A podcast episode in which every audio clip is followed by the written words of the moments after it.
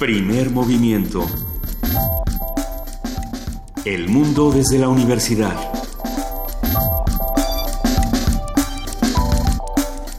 Muy buenos días, son las 7 de la mañana con 5 minutos de este miércoles, primero de febrero y estamos arrancando con primer movimiento. Querida jefa de información, Juana Inés de ESA, muy buenos días. ¿Cómo estás, Luisa Iglesias? Buenos días. Que ya podemos decir nuestras opiniones sin que sea un problema y sin que tengamos que avisar que esto es una opinión. En mi opinión, parece ser que sí, pero bueno, a ver, el presidente Enrique Peña Nieto ayer ordenó interponer una controversia constitucional en contra de los lineamientos sobre la defensa de las audiencias emitidos por el Instituto Federal de Telecomunicaciones. A ver, estos eran unos lineamientos que habían despertado todo tipo de controversias y de discusiones, entre otras cosas, porque para variar no se entendía hasta dónde llegaban. Nunca entendimos bien a bien de qué se trataban estos lineamientos. No, con todo y que, y que el ingeniero Oscar Villalobos de aquí de Radio UNAM nos pasó un PowerPoint que tenía hasta monitos y aún así la cosa estaba complicada porque era, se trataba de definir de manera muy, em, muy clara y, muy eh, férrea de alguna manera, la, de distinguirlas entre las opiniones y los hechos, que eso es un problema, por ejemplo, en un programa de este tipo.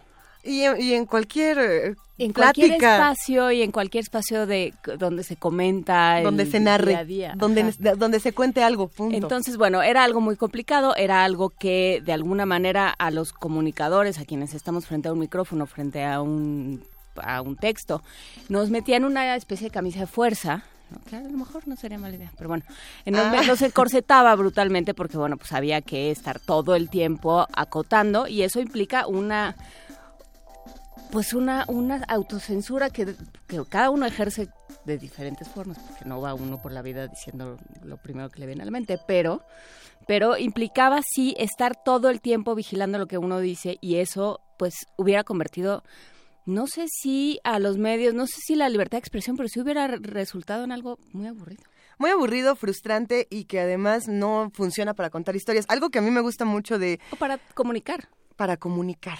Eh, los que estamos haciendo este programa, la gran mayoría nos encanta leer y creo que se nota que siempre estamos hablando de libros y de historias, pero tenemos además el, privilegio de aprender los unos de los otros y algo que a mí siempre me ha gustado de trabajar contigo, Juana Inés, con, Benito Taibo, con todos los que están en el equipo de producción, es que además de comunicólogos, eh, antes, antes fuimos narradores y contadores de historias de diferentes maneras. Y creo que la narración, eh, como la comunicación, tiene algo que lo une y es que contamos historias.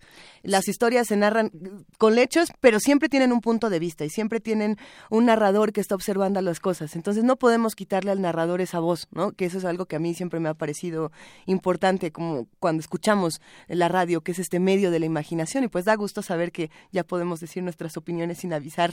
Sí, hay otro, hay otra vertiente de estas reglas que apunta Vanguardia Vieja en Twitter, que es que se tenían que eh, Em, que identificar los espacios publicitarios. Eso sí, es una, es una vieja discusión en medios y en, en muchos otros espacios de comunicación, también en los libros se había dado en las en, en, ciertas editoriales se dio esta discusión de insertar de pronto en medio, en medio de una telenovela, por ejemplo, este pautas publicitarias y no avisar pero se puede hacer al revés. Y eso, por ejemplo, eh, a mí me llama mucho la atención cuando tienes que meter, por ejemplo, todos estos promocionales, ni siquiera promocionales, estos anuncios que tiene el INE, por ejemplo, ¿no? Y que aquí desde Radio Nam, desde Primer Movimiento, eh, hubo como toda una, una respuesta de decir, bueno, aquí está esto, pero yo te respondo con, con esta otra parte narrativa, ¿no? Y si no me equivoco, eran textos de Luis Villoro y era como una, una manera también de, de, responder a estos espacios publicitarios, ¿no? Que también está interesante como explorar todas las vertientes. Sí, eh, sí, digamos, eh, yo creo que todavía estamos por discutir los derechos de las audiencias, el respeto que se merecen las audiencias, por supuesto, las, las, eh, las los medios de comunicación, las ondas, son prestados los tenemos nosotros prestados por el, el pueblo mexicano, digamos, son de todos, son de todos los ciudadanos y los estamos prestando a ciertos consorcios y a ciertas compañías y así los podemos quitar, ¿eh? Así es que es otra cosa. Que la imaginación y el conocimiento sean gratis a través de estas frecuencias. Por eso el día de hoy vamos a arrancar hablando de lectura. En nuestro miércoles de Héroes y Villanos vamos a hablar de libros sobre política en una conversación con Enrique Díaz Álvarez, escritor. Él es el autor de Traslados El traslado, sí. El traslado. ¿Es traslado o traslados? Este, este libro maravilloso que precisamente eh, cada vez que hemos tenido a Enrique Díaz Álvarez aquí en la cabina, hay una discusión sobre el ejercicio de la imaginación y él como autor lo ejerce de, de maravilla.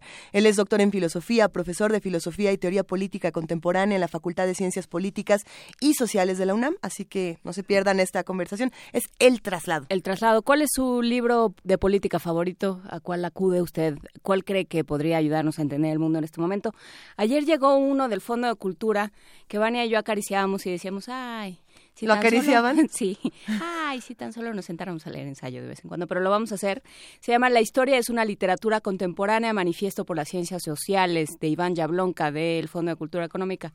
Le vamos a echar ojo y les vamos a contar. Llegaron también una serie de libros del Fondo de Cultura que vamos a incorporar a la caja mágica. ¿Los vamos a regalar? Hoy? ¿De una buena o nos esperamos a...? Pero bueno, en, durante el transcurso del programa nos comprometemos. Órale, compromiso de caja mágica. ¿Qué más va a pasar el día de hoy? En la participación de la Dirección General de Danza, Daniel Guerrero, responsable de redes sociales, habla sobre la compañía de danza teatral de Okinawa Chura. La nota nacional, el Comité Ciudadano del Sistema Nacional Anticorrupción, quiénes son y qué van a hacer.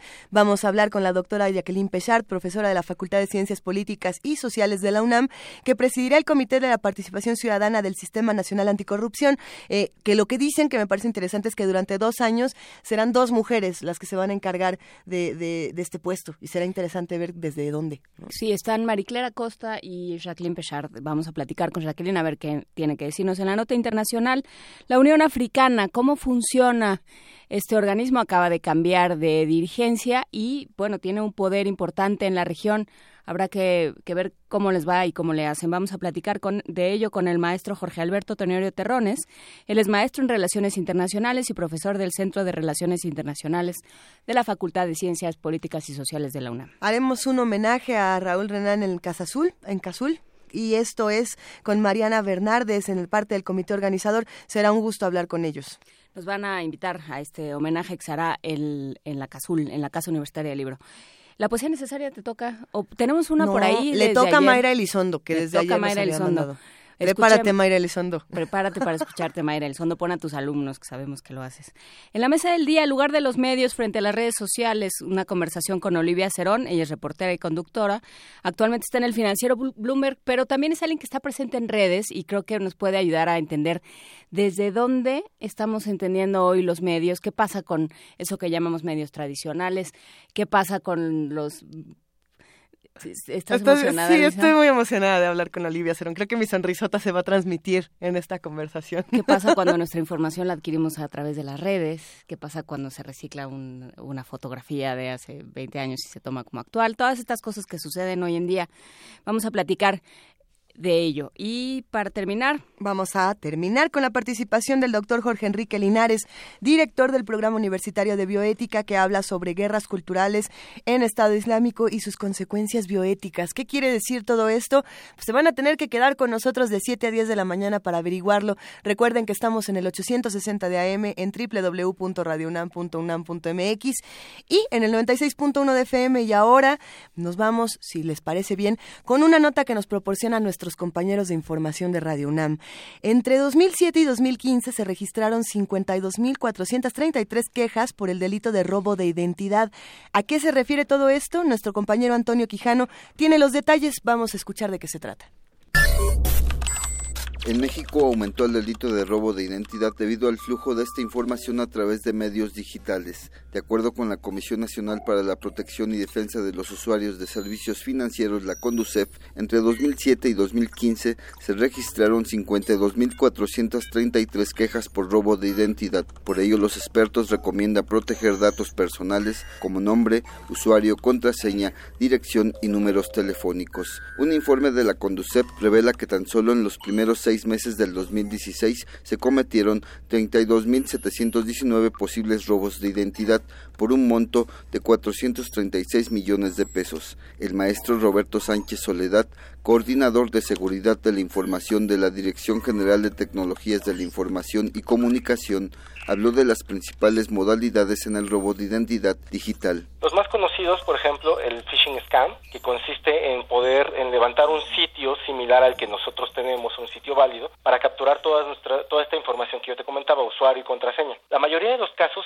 son es información bancaria ¿Cómo prevenirse de este tipo de ataques que son los más comunes? Yo me atrevería a decir utilizando lo que es el sentido común. Básicamente es no revisar información bancaria o información personal en, equipos de cómputo públicos, cafés internet, etcétera, o incluso en redes abiertas. A veces omitimos que esas redes eh, no están ofreciendo ningún, ninguna protección a nuestros datos. Dijo que una premisa en redes sociales es proporcionar solo la información necesaria. Es decir, publicar la menor cantidad de información en nuestras redes sociales. Hoy en día todo el mundo tiene redes sociales, es muy raro la persona que no tenga una red social. Es importante saber qué información estamos publicando en estas redes sociales, ya que muchas veces publicamos información que no debería estar allí, información como cuál, como nuestros nombres, números de teléfono, información como nuestras direcciones, información a qué hora salgo este, al trabajo, a qué horas regreso este, a la casa, qué lugar estoy comiendo, etcétera, etcétera, etcétera y muy, es importante saber con quién estamos compartiendo esta información. El maestro Sánchez Soledad también recomendó proteger con una contraseña el acceso a nuestro celular. Habilitar mecanismos que tienen nuestros dispositivos se conoce como el traqueo o seguimiento de GPS, que nos ayuda a ubicar nuestros dispositivos en dado caso de que se nos extravíen o se nos roben. También viene la información, un punto muy importante. Después de un determinado número de intentos, que borre esta información de nuestro celular. Otro punto también es, si nosotros cambiamos constantemente de celular, recordemos que ya prácticamente toda nuestra vida ya viene en estos, en estos pequeños aparatitos, poder borrar esta información de manera remota o incluso si hacemos un cambio, borrar la información del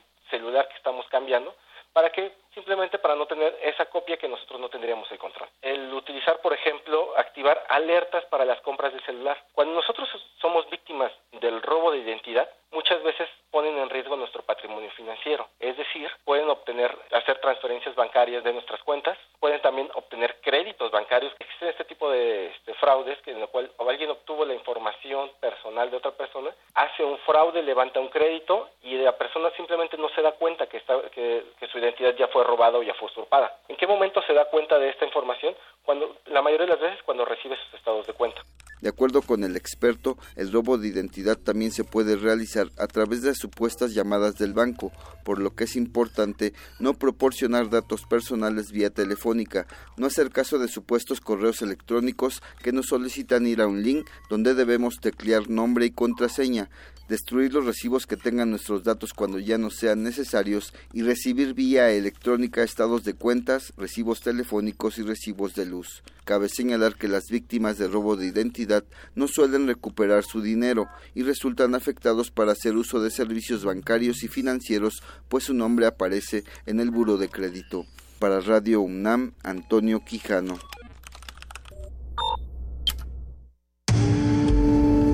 Primer movimiento. Clásicamente... Reflexivo. ¿Usted está comiendo cereal? Ese que dicen del doctor Villalpando y la doctora Diana Castañares que no debemos de comer porque tiene mucho azúcar. ¿Cuál es el que no debemos de comer? Ninguno que tenga azúcar añadida. Ok, entonces ya no puedo comer ningún cereal rico. Bueno, no, ya, uy, perdón, perdón, no, ya, mira. Corte A, Esos, esos cereales que son como una bolita. ajá.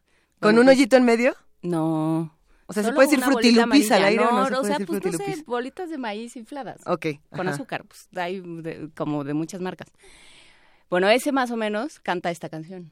Está Es- en medio del plato, bolo bolo, y canta. Y es japonés. Y es japonés. ¿Cómo lo- los japoneses tienen esta maravilla de que todas las cosas cantan y todas las cosas bailan a su alrededor? Es muy Miyazaki, todo, todo y ese todas momento. tienen una identidad y, y salen en videos. Si es que asómense a redes sociales a ver el video de Bolo Bolo o cante nada más con nosotros. Hoy es el, el cumpleaños de la pequeña Sabina. Felicidades, canciones para niños. Yay.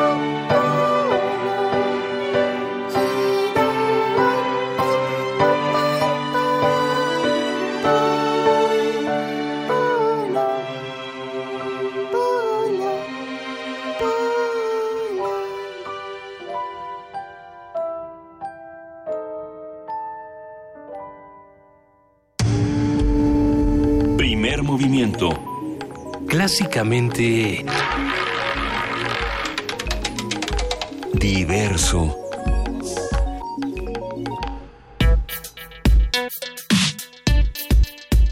Miércoles de Héroes y Villanos. El ensayo expresa de manera informal una idea que resalta la opinión del autor, su postura sobre un tema y forma particular de interpretar al mundo. Este género permite al, autor escribir sin tener que seguir estructuras rígidas. Por medio de un ensayo se pueden relacionar distintos temas a fin de enfatizar y argumentar un objetivo concreto. Por ejemplo, la política. Un ensayo político se utiliza para analizar el ejercicio del poder al gobierno y las organizaciones de las sociedades humanas. Hoy conversaremos sobre el ensayo como género, la política como materia de discusión en los textos y cómo entender el mundo desde los libros. Con el escritor Enrique Díaz Álvarez, doctor en filosofía, profesor de, eh, de filosofía y teoría política, profesor de teoría política contemporánea en la Facultad de Ciencias Políticas y Sociales de la UNAM. Me dio ahí un hipo mental un poco extraño. Fue mi opinión. Este, fue mi opinión, lo siento en el alma. Qué gusto es... escucharte, Enrique Díaz Álvarez. ¿Cómo estás, ahí? Enrique Díaz Álvarez? Hola, Luisa, hola, Juan Inés, ¿cómo están? Bien, ¿y tú? Bien, encantado yo de que me vuelvan a invitar aquí a hablar con ustedes y su auditorio. Pues muy contentos de escucharte. A ver, cuéntanos, eh, ¿qué viene a tu mente cuando te decimos ensayo político y a, de qué echas mano cuando pretendes explicarte el mundo? Pues eh, lo primero que se me viene, lo que me gusta mucho es desde el mismo nombre, ¿no? El, el, es un género que es modesto, ¿no? O sea, como su nombre lo, lo indica, el ensayo es una prueba, ¿no? Es un intento, es un tentar, es una tentativa, entonces es un género que es libre por naturaleza, nació libre y morirá libre, ¿no? ¿Qué es lo que le da esa libertad, Enrique? Pues el, pues simplemente la, la vocación de intentar comprender mejor lo que nos rodea, ¿no? Lo que nos pasa, lo que nos está cayendo encima, como hoy en día, ¿no? Este y pues conviene un poco recordar el, origen del, del, género que es con Montaigne no que es el, inventor del género del ensayo que es un pensador francés del siglo XVI y, y, y cómo lo descubre. En realidad era un gran lector no era un, un tipo que era muy, pues muy acomodado que, que recibe la herencia de su padre y dentro de sus grandes propiedades que, que hereda descubre una torre ¿no? que es alta, redonda, sólida, no muy grande, que era como una especie de fortaleza y decide mudarse ahí, instalar su biblioteca, retirarse de la vida pública a los 38 años, un lujazo, ¿no? Uh -huh.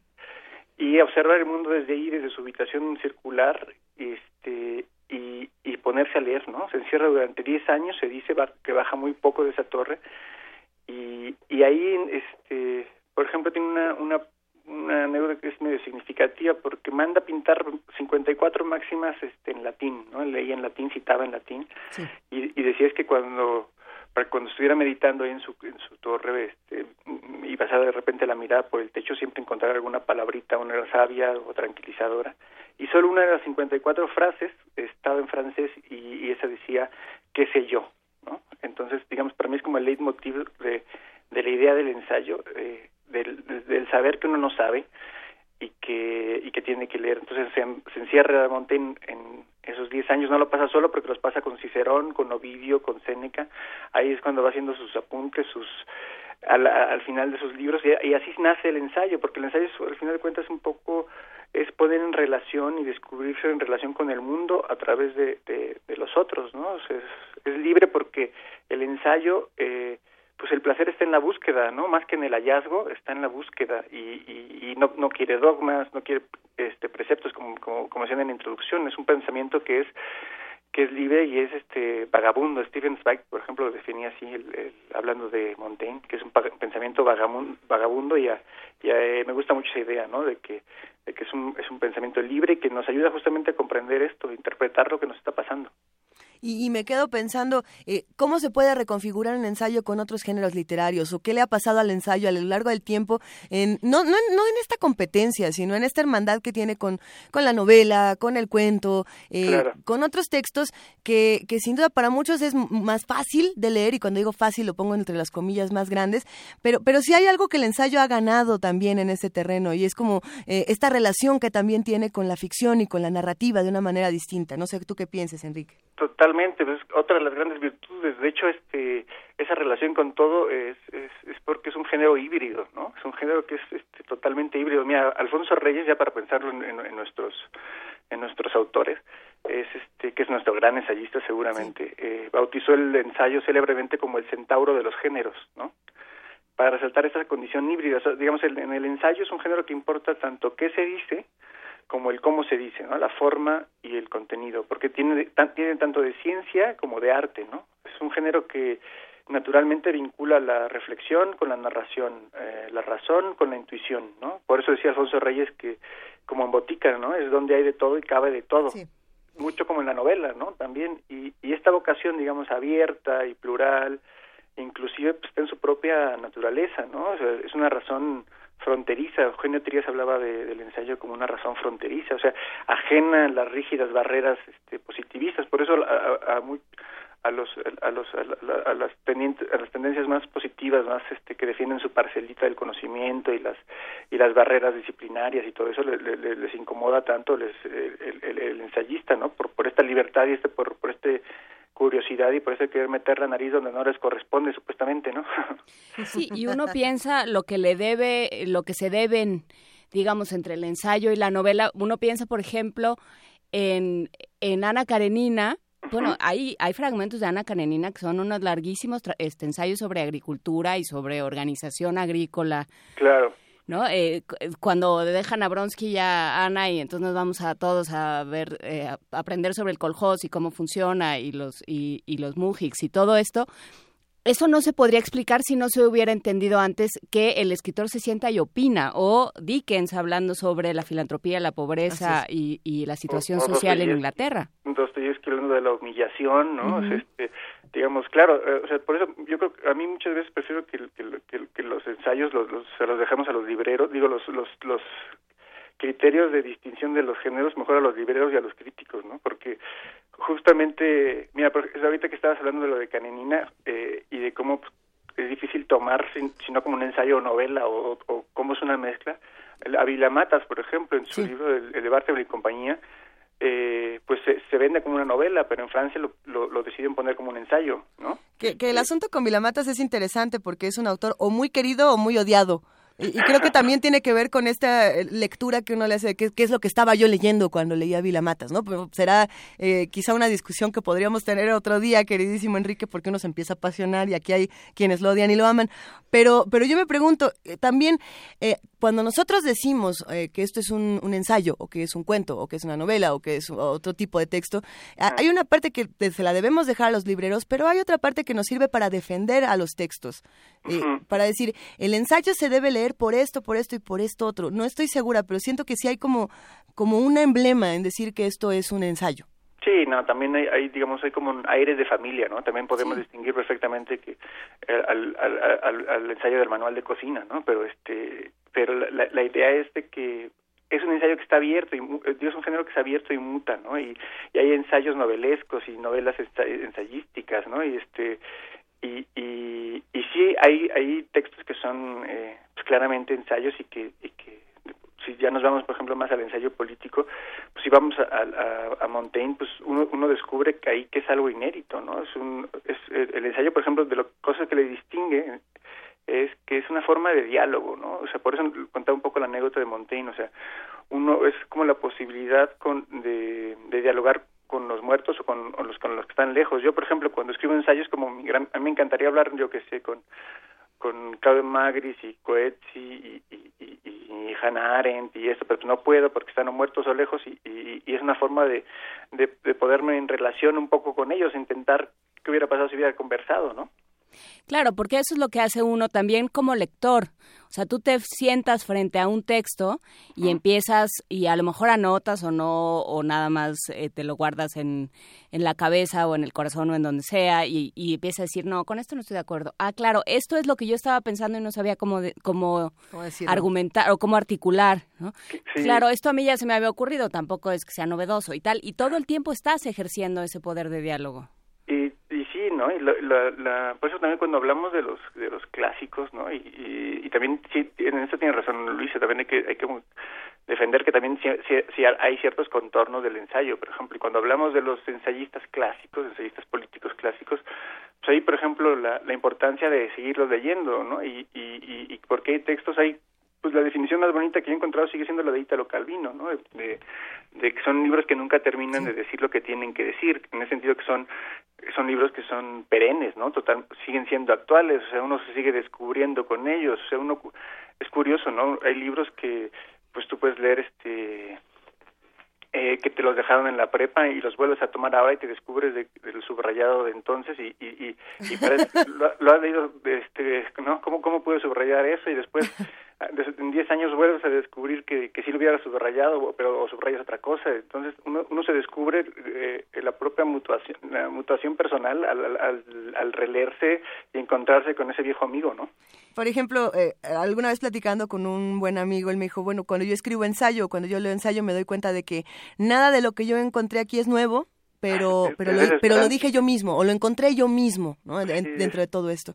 Pero había algo que me llamó mucho la atención y era qué pasa cuando lo que encuentras no era lo que tú querías decir cuando cuando conversas con todos tus grandes autores consentidos y, y, los pones entre ellos a discutir es más y de pronto te das cuenta de que no de que esto no era lo que querías decir o de que no te gustó nada lo que lo que finalmente se revela en este ensayo. Tú como autor cómo cómo lidias con todo esto Enrique pues es, es, es, por eso te digo que un poco la idea es de que el, eh, yo creo que el que el que se dedica al ensayo, el que ha escrito alguna vez un ensayo, sabe que que justamente lo del placer está en la búsqueda y no en el hallazgo, ¿no? O sea, en el proceso. O sea, si, si yo creo que si uno termina haciendo el proyecto que pensaba hacer cuando empezó, pues es un fracaso, ¿no? O sea, el, el, uno se sorprende siempre del resultado, o sea, quizá no total, pero sí hay unos giros, ¿no? Te das cuenta de de, de, de, ciertos este, pequeñitos hallazgos, porque uno no, no, no, descubre nada, ¿no? Es bastante desesperante eso que dices. Al final de cuentas, ya lo han dicho muchas veces mejor y por eso está la cita, ¿no? Claro, ah, pero bueno, ¿a, a qué, eh, poniéndonos, ya poniéndonos específicos, ¿a qué acudirías tú en estos momentos? Porque yo creo que si, algún, si alguna pregunta ha salido eh, en, los últimos, en los últimos meses, en, en en estos últimos días que han durado como eh, siglos y eternidades, Enrique, es eh, ¿a dónde acudir? ¿Quién nos explica esto? Había alguien en redes que hablaba de Hannah Arendt, por ejemplo, eh, pero... Eso estaría muy bien. Mira, la, ahorita el, no es casual que Hannah Arendt, y así como 1984 también se está leyendo este, desaforadamente en, en Estados Unidos y el mundo. El, uh, Hannah Arendt es una autora que yo, pues como tú escuchas, yo también la recomendaría. Este, ahora que Trump justamente, este, el momento que sigue prohibiendo la entrada de los refugiados y todo esto, Arendt fue como pues, mucha de la comunidad judía, escritores, intelectuales de que les tocó padecer el nazismo, se vio exiliada, estuvo en Francia en un campo de detención, después llegó a Estados Unidos y ahí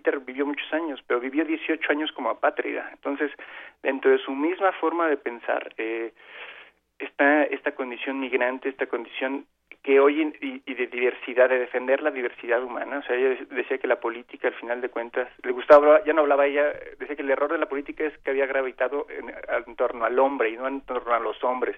Y después ya hablaba simplemente de, de los diversos, como sinónimo de ser humano, ¿no? Para, para, para hablar desde el principio de nuestra condición de diversidad, de nuestra manifiesta diversidad. Y Hannah Arendt en 1950, después de, con todo el, campo de concentración y la amenaza de la bomba atómica, que esas cosas que empiezan a ser otra vez como muy presentes, pues hablaba de si la política tenía sentido, ¿no? Si la política todavía tenía sentido. Y partía de la idea de que lo primero que hay que aceptar es que el prejuicio que tenemos todo todo mundo nosotros hoy en día hacia la política, ¿no? Hacia los personajes que hemos este llegado a, a, a experimentar, ¿no? Y y cómo, por ejemplo, habla de, de la libertad, de la idea de, de, la posibilidad de convivir, ¿no? De la libertad, no en el sentido, por ejemplo, es muy bonito de Arendt, eh, como lo entendemos generalmente, que la libertad negativa, ¿no? Como la ausencia de obstáculos, de, de, la libertad de movimiento, libertad de palabra, como la, la, que no nos impidan, ¿no? Ella lo hablaba un poco más de una forma positiva, es como la libertad de poder expresar y convivir, o sea, de vivir con iguales en un espacio en común, es decir, eh, necesitamos a los otros para expresar nuestra opinión, para ser escuchado por otros. Entonces, eh, implica vida en común. Y la libertad política, por eso, tiene que ver con la acción y con el discurso, con otros iguales. Entonces, uno puede ser un, tirano puede ser muy poderoso, muy ton, muy muy este feliz, pero no es libre porque no tiene un igual con quien exponerse, ¿no? Eh, y, y, en, y, la libertad tiene que ver justamente con ese poder estar juntos con tu espacio. Por eso los griegos, por ejemplo, el peor castigo que te podían hacer era el estracismo, que era el, el quitarte, el desterrarte, el quitarte el espacio, el quitarte tu comunidad, te quitaban tu libertad, ¿no? Quitarte el ser con los otros, que es a fin de cuentas lo que hace a los seres humanos. Exactamente. Entonces, este, en una época en que en que se explotan hasta el cansancio las fronteras que nos separan y hay una voluntad de frontera y discursos abiertamente racistas y discriminatorios y todo esto, pues habría que pensar justamente en esto que nos une, ¿no? Y, y la necesidad de ese espacio en común, de ese ser con otros que dices, ¿no? Porque porque al final de cuentas eh, dan, dar la idea de esto de que nuestra libertad depende de, la igualdad de los, de, los otros también ¿eh? y que hay un espacio que nos que nos vincula no es este mundo en común que es el que hay que recuperar en una época en que en que parece que todo está a punto de romperse en mil pedazos no hubiéramos pensado hace 30, hace 20 años a lo mejor que empezamos a leer estas cosas y a estudiar estas cosas, ¿tú te hubieras imaginado, Enrique Díaz Álvarez, que iba a haber un momento en el que pues por decirlo en, en, términos de otro gran ensayista y epigramista, que es una forma condensada del ensayo, que es Mark Twain, que la historia no se iba a repetir, pero iba a rimar. Porque es lo que dice Mark Twain, la historia no se repite, pero sí de pronto rima, ¿eh? rima, qué bueno, ¿no? Este, no, pues no sé, uno, uno, uno, eh, yo soy un, a veces peco de ingenuo, se me hace, yo, no, no, no, yo, yo sigo, estoy estupefacto todavía de la primera semana de Trump, la verdad es que pero sí supongo... Pero de todo lo de antes, ¿qué pasó que llegó ahí? Sí, no, o sea, eh, es eso, ¿no? La, por ejemplo, ahora siguiendo con Arendt, entonces la, la idea de cuando cuando Arendt habla de los orígenes del totalitarismo, no habla de las causas ni hace un, ni hace ni hace una especie de, de estadística ni todo, sino que simplemente a ella le preocupa ver qué cosas, eh, qué elementos son los que podemos reconocer por si se vuelven a presentar. Aren decía esto, que, que no huela letra muerta el totalitarismo, o sea, siempre es una tentación que puede estar presente. Entonces lo que hace Aren es decir, mire, cuando cuando haya, cuando se vea racismo, cuando haya una crisis de Estado, cuando se venga de una crisis este económica, cuando y dice, por eso habla de un término que es muy bonito, como muchas veces en Aren que pone mucha atención en los términos que usa, dice la cristalización, ¿no? o sea, hay cosas que van cristalizando con el tiempo y que y que son lo que se genera y hay que tratar de localizarlas para levantar la guardia. O sea, cuando vemos que se están persiguiendo refugiados, cuando se, se, ven eh, que se que se pues la, la violencia simbólica en el lenguaje, este, pues todas estas cosas asustan porque porque la historia rima, ya lo hemos visto, ¿no? Sí, y, y, porque, porque es muy sencillo, ¿no? Y esto lo han estudiado quienes estudian la democracia, es muy sencillo pasar de es que esto es un desorden, necesitamos que alguien ponga orden a, le vamos a dar permiso a alguien que, a que pase por encima de nosotros, pero que organice esto. Si uno ve Filipinas, o sea, ya no nos vayamos a Estados Unidos, vámonos a Filipinas, al, al presidente diciendo, sí, yo he matado porque hay veces que no hay de otra y la... gente y tiene un eh, Rodrigo Duterte tiene una enorme aceptación y ganó democráticamente. Sí, es el, el esta tentación del orden y la, la, idea del esto que eh, cae en tentaciones de este tipo, ¿no? De, de, una verticalidad y una de supresión de los derechos humanos y, y de todo esto. Por ejemplo, ahora con también eh, con lo de la tortura, ¿no? O sea, con todas las barbaries que ha hecho Trump la primera semana, una de las cosas también que igual es menos espectacular o no, no, no conmociona tanto la opinión pública, pero es este, esta idea de aceptar a la tortura eh, práctica como el ahogamiento simulado, como, como en interrogatorios como, como una forma útil, ¿no? En la lucha contra el terrorismo, ¿no? Combatir fuego con fuego, decía Trump, ¿no? Y, y, y solo hay que leer a Montaigne, por ejemplo, ya que estamos ahí, a, pues para ver cómo la crueldad, ¿no? El espectáculo, ¿no? Decía Montaigne que un hombre sin ira, sin temor, o sea, que el hombre, que el hecho que un hombre sin ira y sin temor mate a otro hombre, pues solo por el espectáculo era lo que le podía causar más horror, ¿no? O sea, el madre de todos los vicios, ¿no? Lo cruel, ¿no? Este, y, hacer de lo cruel un espectáculo, ¿no? Entonces hay, hay como muchas cosas de las que, de las que podemos eh, aprender. Mira, también, por ejemplo, ya, eh, así como eh, otros, otros este, autores que, que tienen que ver con para que vean cómo desde en la tradición latinoamericana también tienen mucho que ver en, en, y que podemos seguir aprendiendo en, Humboldt, o sea, el, ensayo político sobre el reino de la Nueva España, que es desde que llega Humboldt poco antes de la independencia, en 1803 o 4 por ahí, que llega a México, eh, bueno, lo que entonces era México, este, ah, sistematiza los estudios existentes, son a censos, informes comerciales y todo esto, y agrega en ellos su digamos, su, sus investigaciones, sus reflexiones personales, y ahí es donde eh, patenta esta la idea de que México es el país de la desigualdad. Tengo por aquí un fragmentito que quiero leer para que vean cómo eh, después de 200 años uno puede seguir aprendiendo de, estos libros clásicos. ¿no? dice, México es el país de la desigualdad. Acaso en ninguna parte la hay más espantosa en la distribución de fortunas, civilización, cultivo de la tierra y población. La capital y otras muchas ciudades tienen establecimientos científicos que pueden comparar con los de Europa. La arquitectura de los edificios públicos y privados, la figura del ajuar de las mujeres, el aire de la sociedad, todo anuncia un extremo de esmero, que se contrapone extraordinariamente a la desnudez, ignorancia y rusticidad del populacho. Esta inmensa desigualdad de fortunas, ¿no? O sea, decimos, bueno, eh, la historia rima, ¿no? Como dices. Sí, sí, claro, ahí está, ¿no? Ahí estaba, pero ya no o sea, lo que, lo que es pues, terrible es nuestra capacidad de, de aprender, ¿no? De, nuestra incapacidad de decir, a ver, si ya pasó, si ya, si ya Hannah Arendt se sentó a escribir los orígenes del totalitarismo, si ya se sentó Sinclair Lewis a escribir esa novela que, que se ha medio pasado por alto, que es esto, aquí no puede pasar, que es exactamente la historia de Donald Trump, nada más que en 1935. Este, si ya pasó todo eso, ¿qué no, o sea, cuánta soberbia podemos podemos almacenar como como humanidad? ¿No? ¿Cuánta soberbia podemos almacenar los que decimos que sabemos más que todos? Los que estamos en las universidades, en los medios, frente a los micrófonos, este, y, y decir, sí, pero, pero, pero a nosotros no nos la van a hacer. Bueno, pues es que ahí también podríamos preguntarnos, Juana Inés Enrique, si esto tiene que ver con aprendizaje o hay otro mecanismo que no hemos estado observando a lo largo de los años, ¿no? Porque también puede haber otros mecanismos eh, que no tengan tanto que ver con si aprendimos o no de nuestra historia, sino a lo mejor hay algo, alguna otra cosa que no se observa. ¿Tú qué piensas, Enrique? Pues no sé, yo ahí sigo, sigo en la escuela este humanista que yo, yo, sí creo que toda la lectura cambia y todo esto. No, nosotros también, por supuesto, ¿qué hacemos aquí? Pero por supuesto. ¿Qué hacemos hablando contigo levantante a las 7 de la mañana?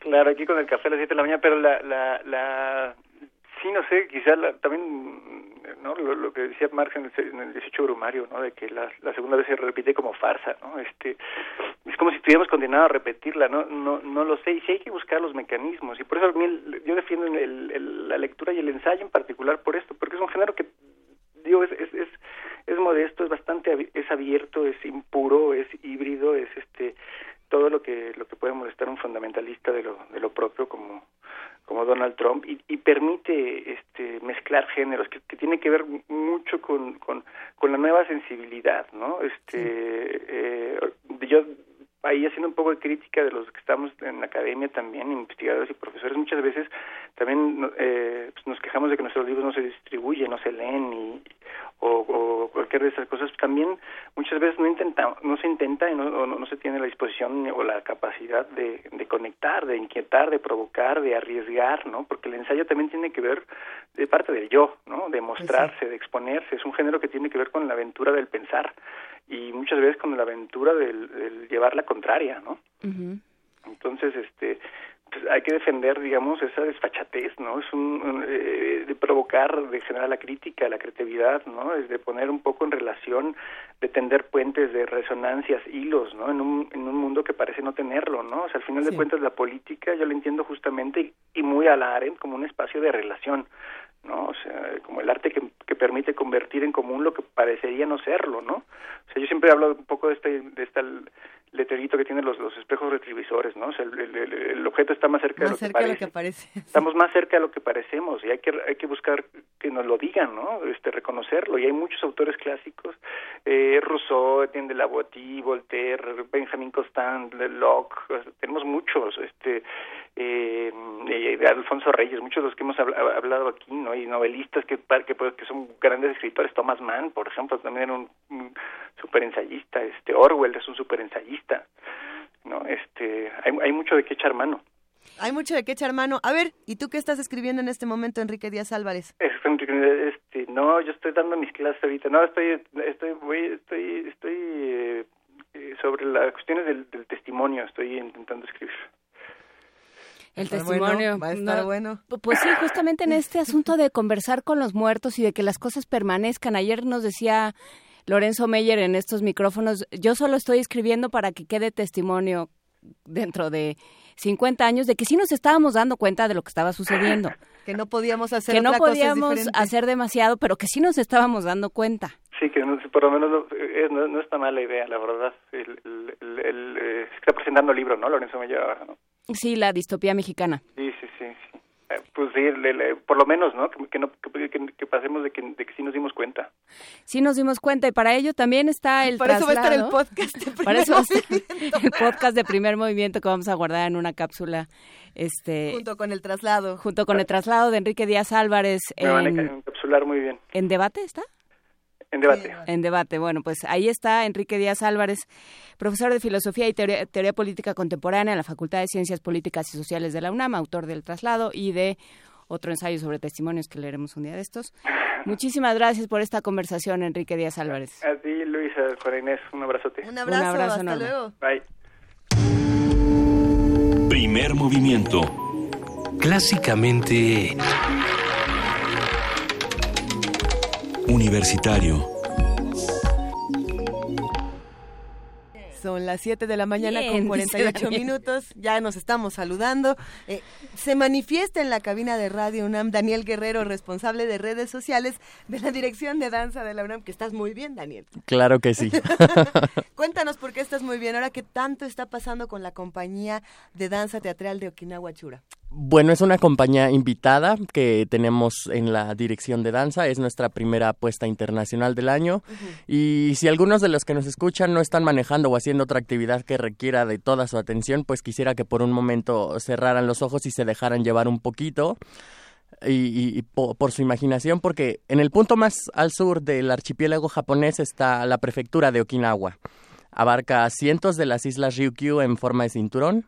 El 19% de su superficie son parques naturales. Es hogar de especies endémicas como serpientes crotalinas, el dugong, que es un mamífero marino. Ah, hay otras especies como uno de los gatos domésticos más raros del mundo que se encuentra en peligro de extinción, que es el gato de Iriomote. Los arrecifes coralinos de los que están formadas las islas tienen una fauna marina muy diversa y las tortugas marinas regresan a Okinawa cada año a depositar sus huevos en el verano con esas ideas en la cabeza podemos eh, abrir nuestros ojos y darnos cuenta que en medio de todo este exotismo oriental, pues hay expresiones culturales que también son muy coloridas e interesantes en Japón, además del karate, que es un arte marcial que se origina en la zona de Okinawa. Además de- del karate hay otra manifestación corporal también muy interesante que son sus expresiones dancísticas. A Okinawa se le conoce como la isla del baile y el canto. Son, es, el, es el conjunto de islas que que finalmente tuvo una mayor preponderancia artística. Y bueno, el baile del Ryukyu ha sido considerado patrimonio intangible del pueblo japonés. Dos de sus danzas más representativas, que tienen por nombre Yotsudake y Eisa, pues permiten al público que tenga una mirada no solo hacia la expresividad japonesa que tienen corporalmente, me, acuerdo cuando estuve aquí platicando sobre la danza Buto hace, hace ya casi un año o más, sino a la historia misma del pueblo japonés. Por ejemplo, en, en el caso del Yotsudake, bueno, pues en el reino de Ryukyu, como se le conocía a la prefectura de Okinawa en el siglo XVI, surgió una danza con la que se le daba la bienvenida a los, emin- a los emisarios de China. Las bailarinas de esta pieza vestían kimonos, que eran de colores muy brillantes y diseños atrevidos. Atrevidos podría ser mostrar las muñecas, mostrar los tobillos. Eh, para, eh, Ay, qué pa- para- atrevidos. para el siglo XVI eso se consideraba atrevido. Bueno, estos, estos kimonos llevan por nombre bingata y utilizaban un sombrero eh, muy tradicional okinawense que si tú ves la danza pareciera que son flores de loto meciéndose en el agua. La danza es muy suave, es muy sutil, pero es muy emocional. Entonces, con eso daban la bienvenida a los, a los emisarios de China y musicalmente la danza se acompaña por un sanshin, que es un instrumento de cuerda hecho con piel de víbora, con estas víboras crotalinas que son, que son endémicas de las islas de Okinawa, y el yotsudake, el instrumento que le da el nombre a la danza, que es un instrumento de percusión, son cuatro barras de bambú y se ponen dos en cada mano y se toca como las castañuelas. Eisa, por otro lado, surge en los inicios del siglo XVII gracias a la iniciativa del sacerdote Taichu Yojin y su interés por difundir el budismo en Ryukyu. Para ello utilizó el Nembutsu Odori, es un término japonés que combina el rezo a Buda, que lleva por nombre Netbutsu, con el baile y el canto. Esta danza se realiza durante el último día del Obon. Es una celebración budista donde las almas de los ancestros regresan. Entonces, así como a finales de octubre y principios de noviembre nosotros celebramos las fiestas de todos los santos y el Día de Muertos en México, durante, esta festeja, eh, du- durante este festejo budista, eh, el pueblo de Okinawa recibe con honor las muestras de bienestar y prosperidad que les dejan sus muertos. Los okinawenses ponen un altar con viandas, ponen sake, ponen flores para sus difuntos, prenden senko, que es una variedad endémica del incienso, eh, y, realizan oraciones. Es muy similar al Día de Muertos en ese sentido. Me recuerda mucho esta última película animada que se llama Cubo, que también tiene, que, que salió, que está nominada a algún premio Oscar por ahí. Eh, también tiene un- una fuerte tendencia japonesa a, a, a celebrar a sus muertos, de, de, de, de darles la bienvenida por medio de velas, por medio de globos, de, de papel, po- poniéndoles altares. Y así es la, la- la- el último día del Obon en, en Okinawa.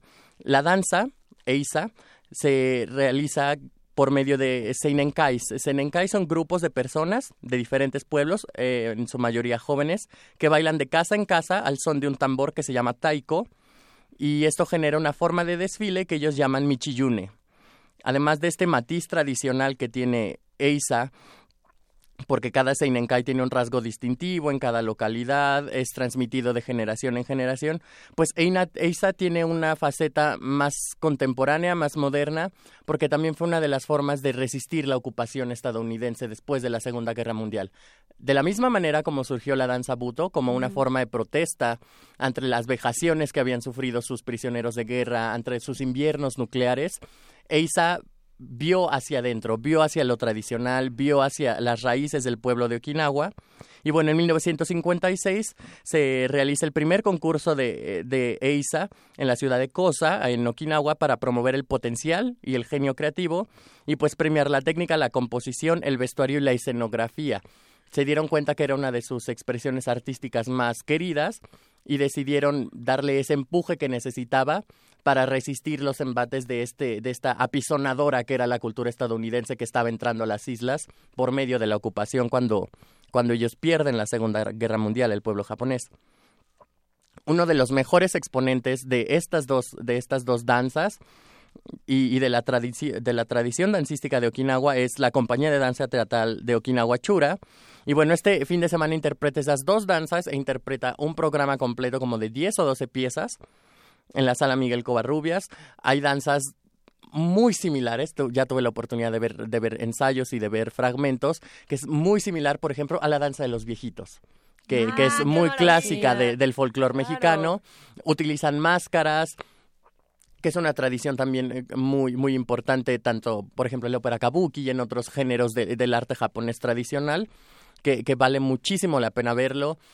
Mezclan este artes marciales, mezclan música en vivo, danza contemporánea, las expresiones tradicionales de Okinawa, una compañía muy completa que, que si tienen la oportunidad de verla, y estoy seguro que lo van a encontrar, pues pueden, pueden este, ir a la sala Miguel Covarrubias a verlo. La compañía se funda en 1998. Es una compañía que parte de una escuela que, que enseña al, al, pueblo de Okinawa este, estos géneros dancísticos desde una edad muy pequeñita. Son, son bailarines que están entrenados desde los 8 a los 10 años en esta, en esta disciplina y en esta técnica. Y bueno, la compañía ha estado en cuatro continentes, 37 países, nosotros somos el 38, ya ha estado en 71 ciudades, la Ciudad de México es la 72 y es una compañía de primer nivel, pisando festivales de folclore, pisando bienales de danza alrededor del mundo y yo creo que es un honor que, que México pueda estrechar lazos lazos de, de, fraternidad con el pueblo japonés, porque además es en el aniversario de los 150 años de, del, Ministerio, del Ministerio de Cultura de Japón y las relaciones diplomáticas Japón-México. Entonces me encantaría pues también invitar al auditorio a que nos acompañe a la, a la sala a disfrutar de la, de la compañía porque es una oportunidad única. Finalmente cuando vienen compañías de, de, de, Oriente siempre generan un exotismo impresionante. Cuando viene Dairakuda Kantentenshiki, cuando viene Sankayuku, que vienen al Cervantino o a Bellas Artes, sí. bueno, ahora vienen a la UNAM una muestra tradicional que, que, sin duda es, es imperdible. Lo antojaste muy bien, Daniel. Sí, ya, ya nos dijo Cintia Méndez, por muy ejemplo, en Twitter diciendo, eh, ya nos dijo que, nos escribió diciendo más bien, que ella quiere ir. También Andrea González manda una bonita imagen de como de descanso, de descanso espiritual. Entonces, bueno, tenemos cinco cortesías en Twitter que, que, vamos a regalar en Twitter con su nombre más hashtag Okinawa Chura. Uh -huh.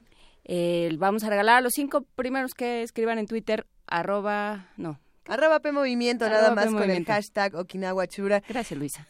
Se antoja muchísimo. Bueno, creo que todos nos quedamos con ganas de volver a cerrar los ojos y transportarnos a esta a estas imágenes tan bellas que nos acabas de evocar, queridísimo Daniel. Y ahora con los ojos abiertos disfrutando Eso. de música en vivo, danza, artes marciales, expresiones contemporáneas, vestuarios maravillosos, muy respetuosos a su técnica, pero con una propuesta muy fresca como espectáculo, porque finalmente Excelente. es una compañía que viaja por todo el mundo y que tiene un compromiso pues teatral, o sea, quizás no veamos el desfile de, de Eisa como se realiza o quizás no veamos el Yotsudake completo, pero vemos un, destilado de, de, la esencia pura de, de estas danzas tradicionales de Okinawa que son del siglo XVII o que son de la Edad Media.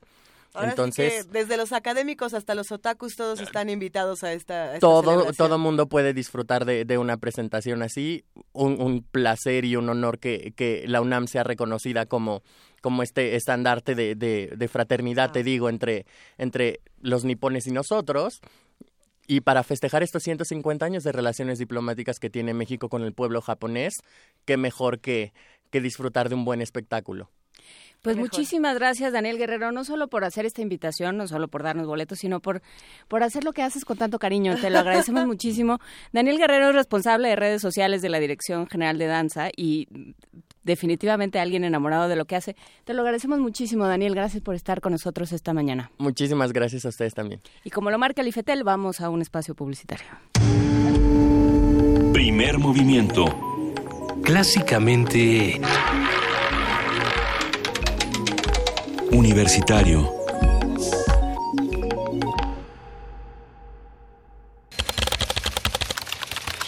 Corte informativo. La UNAM. La lepra es la enfermedad menos infectocontagiosa de todas porque su periodo de incubación es de unos 5 años y sus síntomas pueden tardar hasta 20 años en aparecer, afirmó la profesora de posgrado en dermatología de la Facultad de Medicina de la UNAM, Rosa María Ponce Olvera. Diana Cruz Amudio, alumna de la preparatoria 6 de la UNAM, obtuvo el primer lugar absoluto nivel B en la 27 Olimpiada de Química de la Ciudad de México. Con ello, representará a la capital en la Olimpiada Nacional de Química. Nacional. Más de 30.000 personas se manifestaron en la Ciudad de México contra el alza al precio de las gasolinas y las reformas estructurales. En un pronunciamiento unitario, los inconformes señalaron que hay un hartazgo popular contra la administración federal. Diputados federales del PAN, PRD y PRI aseguraron que hay condiciones para mantener el precio de la gasolina y no aplicar el ajuste programado para el 4 de febrero. Los legisladores explicaron que es necesario ajustar el incentivo fiscal que ya otorga el gobierno. El juzgado sexto de distrito en materia administrativa de la Ciudad de México admitió el primer amparo contra el aumento de las gasolinas. El recurso fue promovido por Jesús González Mal, titular de la autoridad del Centro Histórico y Académico de la UNAM. Las bancadas de PRI, PAN, PRD, Morena y Verde Ecologista en el Congreso iniciarán este miércoles el periodo extraordinario de sesiones. Los legisladores retomarán la Ley de Seguridad Interior, el mando mixto y la minuta para el uso medicinal de la marihuana. José Nao Robles, secretario de Salud, informó que la dependencia de su cargo encontró 17 toneladas de medicamentos caducos en Veracruz. Denuncias penales que estamos presentando, varias de ellas, insisto, ya consolidadas, ya entregadas a la consideración de la Procuraduría General de la República y no puedo precisar porque no hemos terminado la consolidación de todas el número y la, el monto sí le puedo asegurar que son varios cientos de millones de pesos y que son más de 10 sin duda alguna. Economía y finanzas. Ernesto Neme, procurador federal del consumidor, rechazó que exista alza generalizada de precios en productos básicos. Sin embargo, durante enero la canasta básica de alimentos incrementó 3.1% en promedio. No hay un incremento generalizado de los productos de la canasta básica ni de ningún otro artículo. Solo son algunos picos que hemos detectado en algunas ciudades, en algunos estados, particularmente tortilla. En segundo lugar, huevo, pollo. Internacional. Venezuela se sumó por vez primera a Cuba como país no libre de Latinoamérica, de acuerdo con el informe anual Libertad en el Mundo 2017 de Freedom House. El jefe del Consejo Europeo, Donald Tusk, calificó a Donald Trump, presidente de Estados Unidos, como una amenaza exterior, debido a que la nueva administración parece cuestionar los últimos 70 años de la política exterior norteamericana. Hasta aquí el corte, en Nora más información.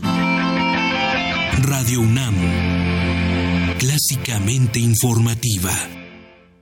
Leer transforma, enriquece, educa, pero sobre todo da libertad. 38 Feria Internacional del Libro del Palacio de Minería, un clásico de la Ciudad de México, del 23 de febrero al 6 de marzo del 2017. Invita a la UNAM a través de su Facultad de Ingeniería. Tacuba 5, Centro Histórico, la feria del libro más antigua del país. Recuerda, más libros, más libres. Violeta Parra cantó para sobrevivir. Tejió versos con arpa y letra. Cultivó las raíces del continente. Gracias a Violeta que nos dio tanto. Memorias de la cantautora chilena en voz de familiares y amigos a 50 años de su partida. Del 30 de enero al 5 de febrero a las 11 horas por el 96.1 de FM y a las 19 horas por el 860 de amplitud modulada. Radio UNAM.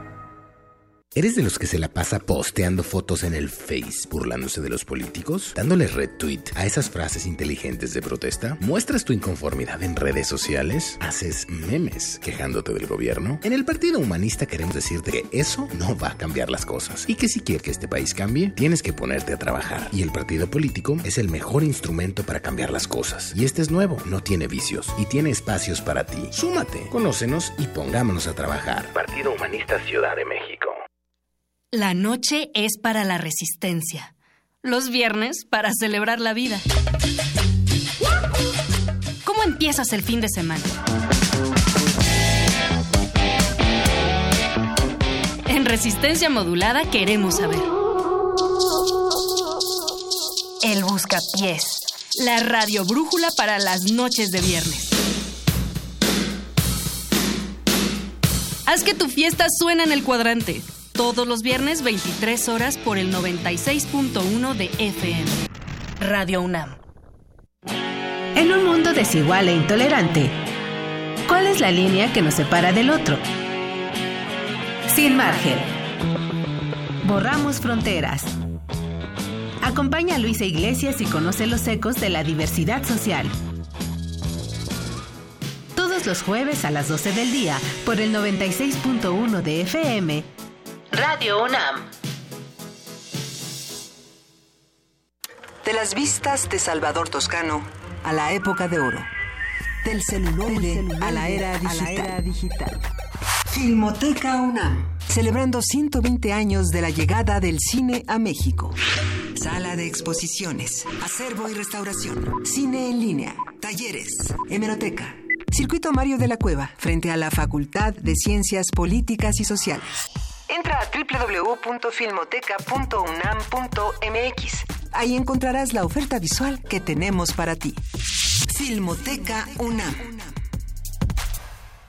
Tras una cruzada de 120 días whatsappeando a Susana, por fin Julio logró probar el aliento de su amada. Su gallardía ante suegros chapados a la antigua y hermanos corpulentos hizo que se hablara de él en los alrededores. Pero ese día, Julio no esperó y no se protegió. Y ahora es leyenda por luchar contra una infección. Julio, cada vez que vas al baño recuerdas que ser valiente también es protegerse. Evita las infecciones de transmisión sexual. Es tu vida, es tu futuro. Hazlo seguro. Visita gov.mx diagonal como le hago. Gobierno de la República.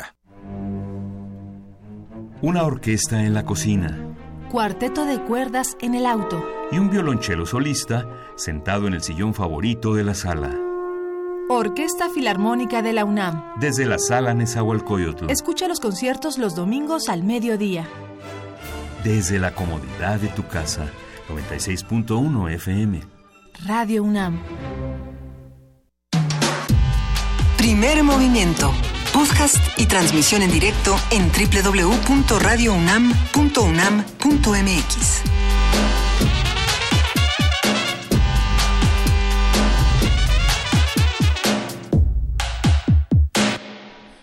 Ocho de la mañana con siete minutos vamos a una nota sobre Moreno Valle. Qué bonito, hoy está en, en, en las primeras planas de algunos periódicos, del Reforma por lo menos, diciendo que deja Puebla estancada, que él deja una deuda de por lo menos 35 mil millones. Vamos a hablar de deuda en los estados, porque esto de la deuda es, es complicado y es, de pronto es como un iceberg maligno que se ve un pedacito, pero en realidad es grande, grande. Pues mira, a ver, aquí nuestros compañeros de información de Radio Nam nos dicen que el Estado de Puebla tiene una deuda pública que supera los 76 mil millones de pesos. Para darnos más detalles tenemos a nuestro compañero Jorge Díaz. Vamos a escucharlo.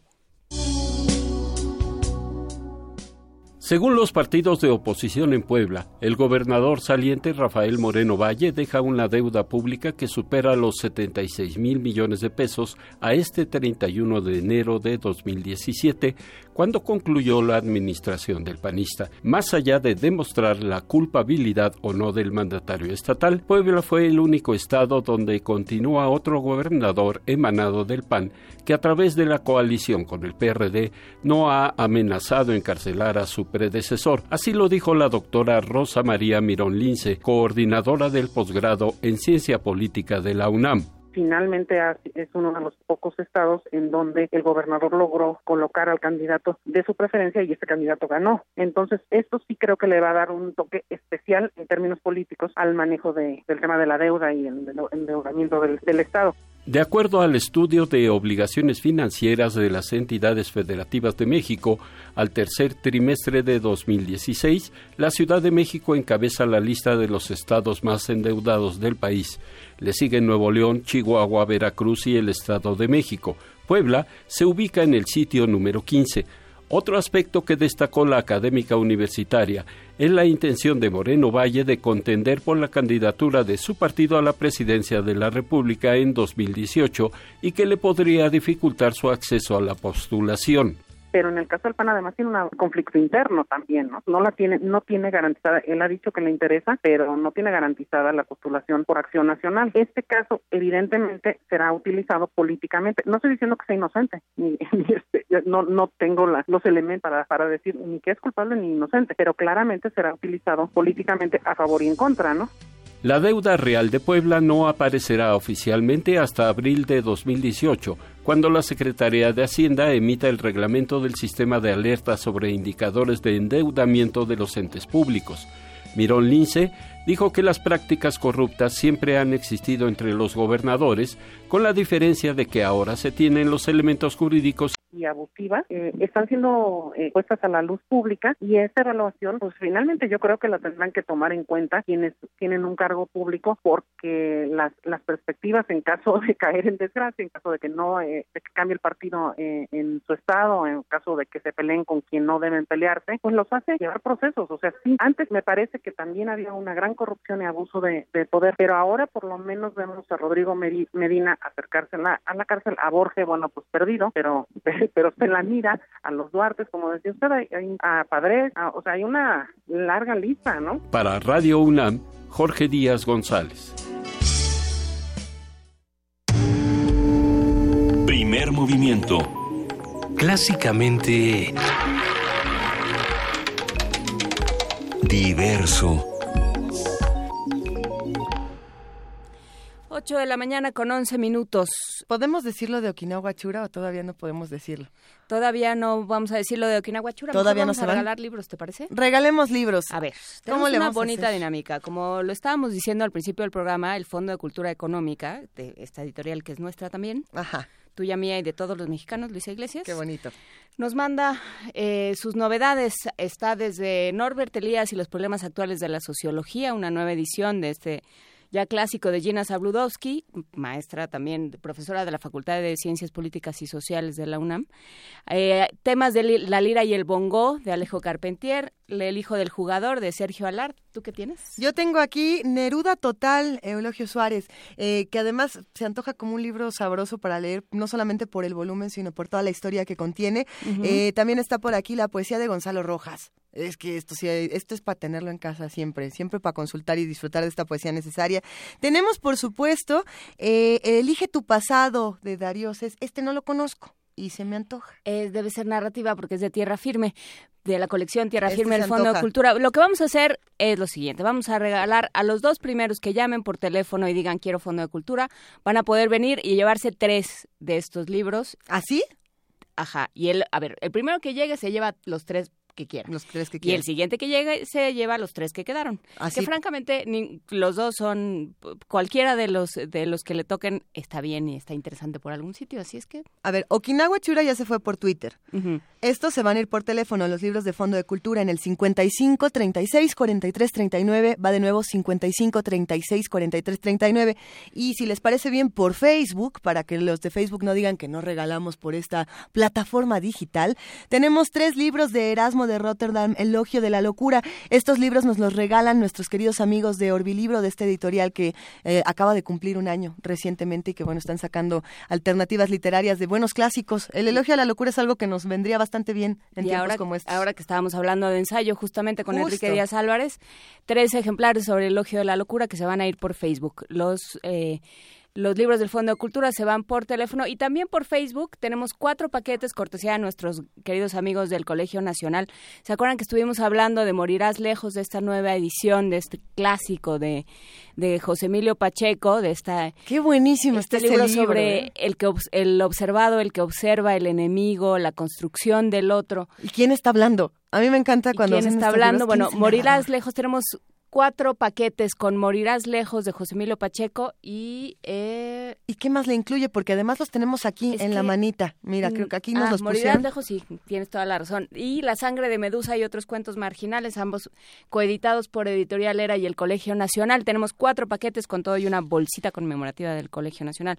Esos Y- se van por Facebook en el muro con su nombre y, y el- la frase Morirás lejos. Hay quienes dicen este asunto de por qué todavía es pertinente comprar libros físicos, uno porque es muy bonito leerlos y apapacharlos, pero precisamente estos dos libros de José Emilio Pacheco me parecen ediciones muy bellas. A mí me encantan estas dos ediciones. Y hay que comprar libros físicos porque si no usted lee en el metro y los que somos metiches no sabemos qué está usted leyendo. Acabo de descubrir a un individuo en el metro que estaba leyendo, no, no sé qué pasó ahí, pero estaba leyendo Jurassic Park, el de Michael Crichton, si no me equivoco, así es. Crichton, sí. Eh, bueno, pues me, me puso muy contenta que estén leyendo historias de los dinosaurios en tiempos políticos tan difíciles como estos. Siempre Usted pone sí, buenas. sí, lea libros físicos porque entonces puede uno metichar, ir en el metro y metichar qué está usted leyendo. Vámonos todos al metro. A ver, ¿qué vamos a hacer en este momento? Eh, les vamos a contar quiénes están llevando todos estos libros, quiénes están llevando todos estos boletos y los invitamos a que se queden con nosotros porque viene una nota nacional interesante, buena para discutir. Vienen buenos temas, entonces que nos escriban. Ah, ¿verdad? Ah, ¿verdad? O sea, escriban, a ver, les vamos a decir a dónde nos pueden escribir. Arroba P Movimiento, diagonal Primer Movimiento UNAM y el teléfono 55 36 43 39. Ahí nos pueden mandar todo y si usted, como Mayra Elizondo, quiere que su poesía necesaria pase el día de hoy, estamos en Primer Movimiento UNAM arroba gmail.com. Este es el correo donde nos pueden mandar eh, cosas más largas. Nos han preguntado muchísimo en redes sociales eh, por algunas canciones que quieren escuchar, si quieren consultar todo lo que vamos compartiendo. Eh, aparece en Twitter, generalmente Vania Nuche es la que manda todo al tweet ahí para que, para que le echen un ojo. Es como Manotas el pulpo y se da tiempo para todo, para darnos instrucciones, para darles regalos, para regañarnos, para poner cosas en Twitter, en Facebook, para contestar los teléfonos. Todo, todo lo puede Vania Nuche, todo lo podemos entre todos en este equipo. Oye, pero déjame decirte algo, Juana Inés, que el hashtag eh, Okinawa Chura ha sido uno de los hashtags más difíciles y confusos en la historia de las historias después del gracias. ¿Cuál fue el que una vez era gracias colofónica y dijimos 20 hashtags diferentes y ya nunca supimos cuál fue? Ya nos mandaron Okinawa Chula. Okinawa Echura y por ahí hay varios diferentes. Eh, si quieren consultar todo el, el, trabajo de esta compañía, es Okinawa Chura, como se escucha, y así lo pueden encontrar en la página de Danza UNAM, danza.unam.mx, donde van a poder consultar más de este trabajo, así como en YouTube, para que se vayan eh, antojando, para que estas probaditas los entusiasmen para este fin de semana. Va a estar muy bueno. En efecto, este va, va a estar el fin de semana, pueden ir a ver de lo que se trata en, en, Danza UNAM. Por supuesto, pueden también asomarse a todo lo que se está haciendo en Danza UNAM, los talleres libres de danza, que ya se están abriendo las convocatorias. ¿Vamos a ir al de hip hop juntas? Sí. Es, sí. Pero por lo pronto vamos un poco de música, en lo que nos ponemos de acuerdo para ver si vamos a ir al hip hop. Vamos a escuchar La traición de Okinawa de Asadoya Yanta. Porque es muy hip hop.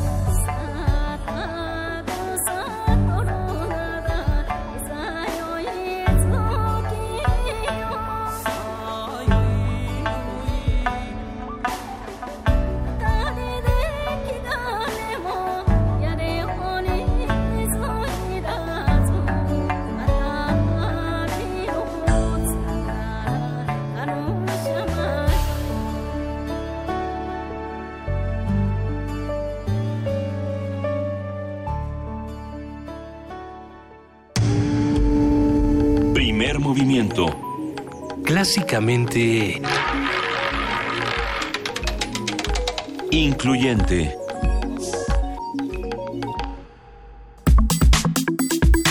Nota Nacional. El pasado lunes se dio a conocer a los integrantes del primer Comité de Participación Ciudadana del Sistema Nacional Anticorrupción. Los elegidos son Mariclera Acosta, José, José, Octavio López Presa, Luis Manuel Pérez de Hacha, Alfonso Hernández Valdés, Jacqueline Pechard, y quien fungirá como presidenta de este organismo encargado del diseño, promoción y evaluación de políticas públicas de combate a la corrupción. El Comité de Participación Ciudadana será responsable de vincular al Sistema Nacional Anticorrupción con organizaciones de la sociedad civil, con la academia y grupos ciudadanos y además accederá plenamente a la información que genere este sistema. Podrá proponer proyectos de coordinación interinstitucional de, en materia de fiscalización, control de recursos públicos, prevención y disuasión de faltas administrativas, entre otras acciones. Conversaremos sobre este comité con la doctora Jacqueline Pecharde, y es profesora de la Facultad de Ciencias Políticas y Sociales de la UNAM y presidenta del Comité de Participación Ciudadana del Sistema Nacional Anticorrupción. Buenos días, Jacqueline, gracias por estar con nosotros. ¿Qué tal, Luisa? Buenos días. Juana Inés, ¿cómo están? Muy bien, muchas gracias. Cuéntame, eh, ¿qué es este, bueno, cuéntanos, ¿qué es este Comité Ciudadano y qué pueden hacer? Bueno, el Comité Ciudadano es el, el vínculo entre la sociedad civil y el Sistema Nacional Anticorrupción. No es un vínculo solamente de acompañamiento, como han sido consejos consultivos, sino que está claramente incorporado a la estructura del propio sistema anticorrupción. Lo que va a hacer este comité, lo que tiene encomendado es, en primerísimo lugar, vigilar, supervisar todo lo que hacen las distintas entidades que tienen a su cargo el control tanto desde dentro de las dependencias como desde fuera, es decir, la Auditoría Superior desde fuera, los entes de control interno desde dentro sobre el ejercicio de los recursos. Entonces, primero vamos a vigilar, por eso tendremos acceso a toda la información que se genere en el sistema en cuanto a denuncias de ciudadanos, en cuanto a procesos que estén en curso de investigación sobre cualquier tipo de desvío de recursos.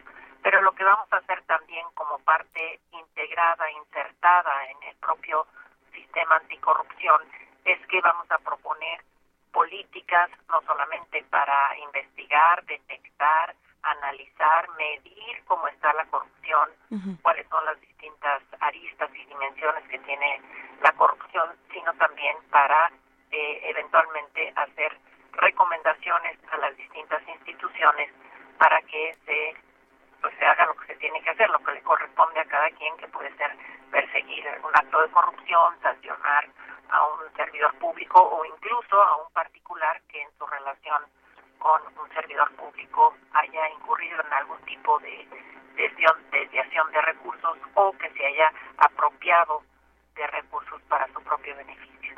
Entonces nosotros vamos a hacer eh, vamos a hacer propuestas, por ejemplo, de, de, de, indicadores para medir la, la corrupción.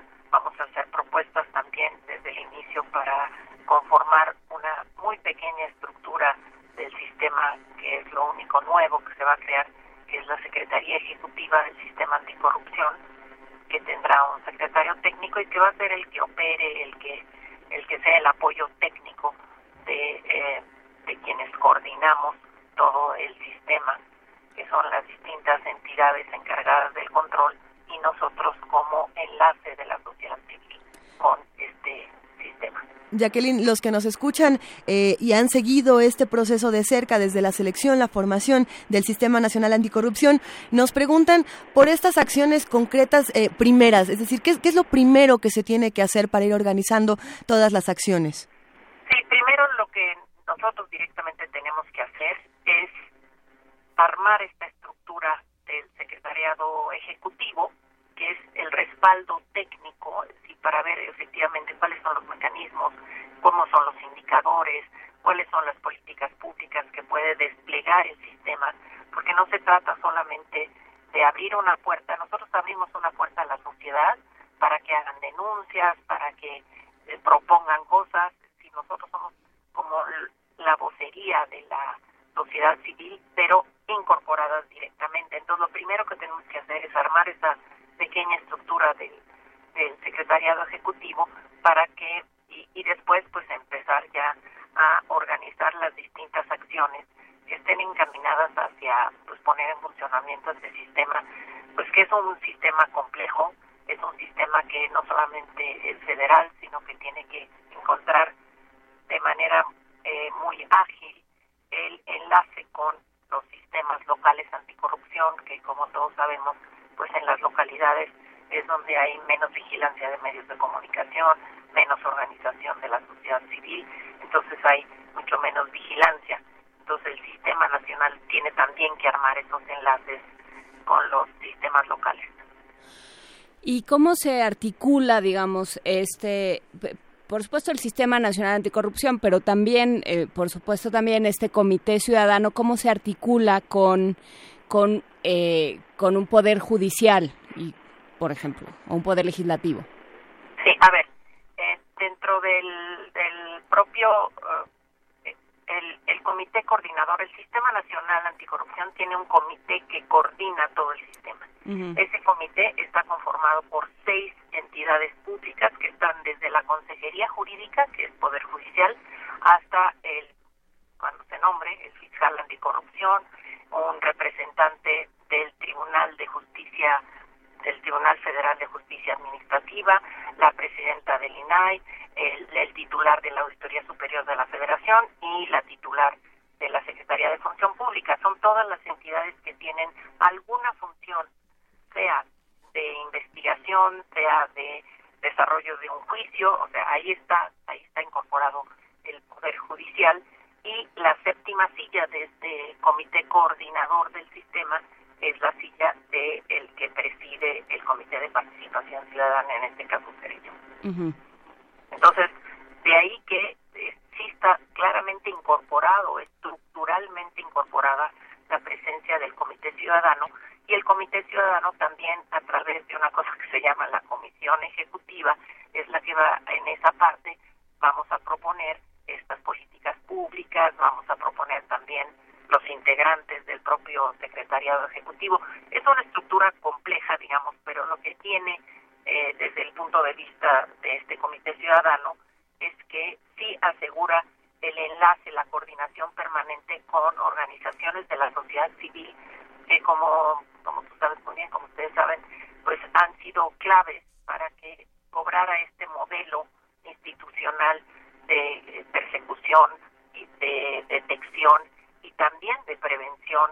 Esto es lo más importante, aunque claro que tendrá que irse desplegando, digamos, a lo largo de los meses y los años. Es una cosa muy complicada ir cambiando, pues, todas las, las formas, todas las rutinas dentro de las instituciones. Sí, creo que justamente aquí es donde va a estar, y, no sé qué opines tú, Jacqueline, aquí es donde va a estar la cosa más, más complicada, ¿no? Eh, pensando en, en todas estas instancias que, que, acabas de nombrar, ¿no? La, la, Auditoría Superior de la Federación, la Secretaría de la Función Pública, el Tribunal eh, Federal de Justicia Administrativa, o sea, todos estos, digamos, son organismos que o se han volteado para el otro lado o han participado de alguna manera o llevan mucho tiempo eh, participando de manera paralela en la, vida institucional del país al mismo tiempo que están sucediendo las, eh, los problemas de corrupción. Entonces, una de dos, o participaron o, no se dieron cuenta. Entonces, eh, ¿cómo le hace este consejo coordinador, este, este, este comité de, de, coordinación ciudadana para, para realmente apretar? O sea, ¿qué está haciendo la sociedad civil y qué tiene que hacer? Y en ese sentido, ¿qué nos toca a ustedes y a nosotros? Bueno, lo primero que hizo la sociedad civil organizada desde el Instituto Mexicano de la Competitividad, Transparencia Mexicana, la Red por la Rendición de Cuentas y todas esas organizaciones, lo primero que hicieron fue colaborar con el Poder Legislativo para que hubiera este esquema de sistema nacional, que no fuera un sistema nacional que dejara fuera a la sociedad. Lo primero que hizo fue ganar eh, no solamente la reforma constitucional, sino todo el conjunto de leyes. Hasta ahorita llevamos siete leyes reformadas para darle mayor atribución a la Auditoría Superior, para hacer que el titular de la Secretaría de la Función Pública no sea un nombramiento directo del presidente, sino que tenga que pasar al, legislativo. Es decir, fue la sociedad la que ganó ese diseño institucional y la que ganó también que esta, este Comité de Participación Ciudadana estuviera no de acompañamiento gentil haciendo sugerencias, sino de insertado de manera muy pues, insertado estructuralmente dentro del sistema para asegurar que hace sus funciones no solamente de vigilancia. Y también pues, o sea, nosotros no podemos sancionar a nadie, pero lo que sí podemos es hacer todos los señalamientos para que los encargados de hacerlo lo hagan sobre todo nosotros somos una puerta para que la sociedad civil haga denuncias ante la auditoría superior, para que, eh, digamos, para todo lo que la sociedad civil eh, quiera involucrarse. Es un, es un canal ya institucionalmente abierto y establecido.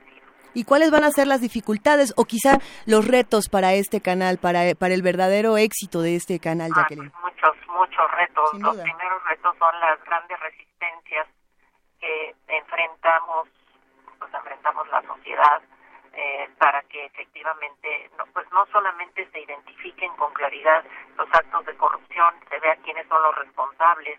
Con mucha frecuencia lo que dicen los estudios es que a quienes se responsabilizan son los que están en la línea más baja de la estructura de una dependencia, no se llega a quienes son los verdaderos responsables. Entonces, bueno, pues esos son las grandes, los grandes retos. Los retos es que se vaya identificando a través de estos mecanismos de evaluación, pues quiénes son los directamente responsables y esos son los que eventualmente, en un caso de desviación de recursos o cualquier tipo de acto de corrupción, pues sean ellos los que sean sancionados y no que se usen chivos expiatorios. Sí, el- Eh, creo, creo que otro reto, perdón, No, no, adelante. es que hay tal agravio en la sociedad y tal ofensa que lo que queremos es que eh, pues veamos gente en la cárcel de manera más rápida. Y yo diría que hay, ese es un pues ese es un gran reto porque lo que no queremos es eh, digamos creo que no debemos hacer cuestiones o, sea hacer eh, procedimientos atropellados que entonces atrapan a alguien y el día siguiente lo tienen que sacar de la cárcel. Porque están mal hechos los procedimientos. Lo que se tiene que hacer es asegurar que hay este digamos recomposición de los mecanismos para identificar un fenómeno que es cada vez más eh, sofisticado el de la corrupción cada vez tiene más elementos de escondite en fin no entonces pues sí son muchísimos retos y son muchas las expectativas Y yo creo que eh, otro de los retos tiene que ver con este nivel de agravio del que al que hacía referencia Jacqueline, que es eh, que tiene que ver también con el cinismo que ha generado esta esta sociedad. Ya estamos estamos tan tan cansados de que las cosas no se muevan o de sentir que las cosas no se mueven, porque pues, se mueven muy lentamente, que pensamos, mejor preferimos pensar que nada va a cambiar. Y entonces pienso en algo que nos decía el doctor Pedro Salazar en este espacio, que era el espacio que se abre para los ciudadanos y para la participación y no se usa, se cierra, se pierde. Entonces, ¿cómo hacer? ¿Qué, qué- cuál sería, digamos, tu, tu llamado, ¿no? Si te prestamos este, este espacio a manera de púlpito, ¿qué dirías tú? ¿No? No nos dejen solos porque... Sí, no nos dejen saber. Lo peor que puede pasar en este sistema es que todos ya tiremos la toalla y digamos este país no tiene remedio, ya no hay nada que hacer. Creo que este proceso, el proceso de selección del comité, en donde hubo 70 ciudadanos con todos los requisitos para participar, pues habla de que sí hay una masa crítica que cree que es posible a través de la participación de la incidencia de la organización, ¿no? Porque pues, es difícil que una persona sola, pero la organización social, los distintos comités que hay y que han ido creciendo, ha ido creciendo el nivel de organización de la sociedad justamente por- porque el Estado se ha retraído de sus responsabilidades en buena medida. Entonces, creo que Pedro tiene razón, uno de los grandes retos es el enorme escepticismo y por lo tanto alejamiento de la sociedad respecto de estas oportunidades de participar, incidir y de vigilar, ¿no? De estar atentos a lo que va sucediendo y llamar la atención cuando, oigan, no están haciendo bien las cosas. Por supuesto, ¿no? ¿Y, y cómo, cómo podemos entrar en contacto con, eh, con este Comité de Participación Ciudadana? ¿Cómo podemos utilizar esa puerta que se abre, Jacqueline? Bueno, nosotros, eh, sea, apenas tomemos posesión, eh, como nosotros no somos ni un ente público ni servidores públicos, sino simplemente ciudadanos que tenemos un lugar en el sistema, tendremos que ir viendo dónde, dónde ponemos pues una página, un, et- etcétera, ¿no? El próximo jueves 9 tomamos posesión en el INCO, en el Instituto Mexicano de Competitividad, eh, frente al comité de que nos seleccionó y pues ahí tendremos lo primero que es pues, efectivamente abrir una página para ya empezar a, este, establecer esta comunicación con, con la sociedad que es uno de nuestros principalísimos eh, obligaciones y competencias. Cuenten con, con, nuestra observación y con nuestra participación, Jacqueline. Te agradecemos muchísimo que hayas hablado con nosotros esta mañana. Y sí, sin duda es un proceso que vamos a tener que seguir. Eh, gracias por hablar con nosotros. Al contrario, Luisa, gracias a ustedes. Recibe un abrazo. Hasta luego. Un abrazo, hasta luego. Primer movimiento. Clásicamente... Diverso. Nota Internacional. Este lunes, la Unión Africana comenzó una de sus reuniones más importantes en la que se tratan cuatro asuntos claves. Entre ellas está formalizar el paso del testigo de la presidencia, un cargo rotatorio que durante 2016 ejerció el presidente de Chad, Idris Deby, y este año le corresponde al mandatario de Guinea, Alfa Condé. Asimismo, se dio a conocer los nuevos integrantes de la Comisión de la UA, la Unión Africana, el órgano ejecutor de la organización, cuyos miembros se renuevan cada cuatro años. En esta cumbre también se reflexionó sobre la petición de Marruecos de formar parte de esta unión después de más de 30 años de ser el único país africano apartado del organismo. Y como no todo está sucediendo en Estados Unidos y hay muchas cosas en el resto del mundo que deben importarnos de igual manera, esta mañana vamos a analizar esta unión de países, cómo funciona, qué tan efectiva es y qué ofrece al resto del mundo. Todo esto con el maestro Jorge, Jorge Alberto Tenorio Terrones, maestro en Relaciones Internacionales y profesor del Centro de Relaciones Internacionales de la Facultad de Ciencias Políticas y Sociales de la UNAM. Como ustedes saben, es especialista en estudios de África. Y Jorge, siempre nos da un gustazo que estés aquí en la cabina. Bienvenido. Muchas gracias, buenos días, Juana Inés, Luisa. Eh, bueno, gracias de nuevo por la invitación y por estar aquí. Y antes que, que nada, me, me, gustaría tomar unos segunditos nada más para sumarme a las voces que, que están preocupadas por la situación en general del país, evidentemente, pero particularmente del gremio de de la comunidad científica, ¿no? De estos profesionales que cada vez eh, se han visto, eh, pues, eh, digamos, sus trabajos o sus proyectos amenazados, tanto desde los estudiantes en los posgrados como, pues, los investigadores, ¿no? En el Sistema Nacional de Investigadores. Entonces, me parece importante señalar esto. y bueno, como decía una frase de, de Séneca, ningún viento te será favorable si no sabes hacia dónde se dirige tu barco. Y justamente esto es con lo que también me gustaría empezar, eh, eh, para empezar, digamos, a hablar de la organización de la Unidad Africana, hoy Unión Africana, eh, que es una institución regional que se crea en los años 60, 1963, y que hace unos cuantos años cumplió 50 años. Y en el 2013 uno de nuestros eh, amigos eh, africanos, eh, originario de Chad, el doctor Kusilamko, participó en el Congreso de la Unión Africana en Addis Abeba, en Etiopía, que es donde está la sede, como todos sabemos, y nos trajo algunos documentos. Y uno de esos documentos, el principal documento que sacó ese año por, por, su, por su 50 aniversario de la Unión Africana, decía, más o menos de manera literal, 50 años de éxito. Y a partir de ahí eh, hicimos una evaluación eh, de si de verdad estos 50 años de éxito eran una, un argumento válido o si era una falta de vergüenza o un exceso de cinismo por parte de, de, o una falta de autocrítica también, ¿no? Por parte de, de la organización eh, regional. Entonces, pues bueno, eh, rápidamente, eh, como venía comentando, es la OUA se crea en el año 1963 con un objetivo, eh, con dos objetivos principalmente en, África. El primero es el de la descolonización, Y el segundo, lograr las independencias de, de, la, de la región, además de luchar contra el apartheid. Entonces, esos fueron los objetivos con los que se crea la UA. En general, la organización regional en África tuvo tres etapas eh, importantes, de acuerdo, por ejemplo, al doctor Samiu Barry, eh, que fue, primero, eh, digamos, una etapa a partir de los elementos culturales, ¿no? esta idea del panafricanismo, que para algunos se gesta con los afroamericanos y se hacían congresos en Estados Unidos, después en Europa y finalmente en África.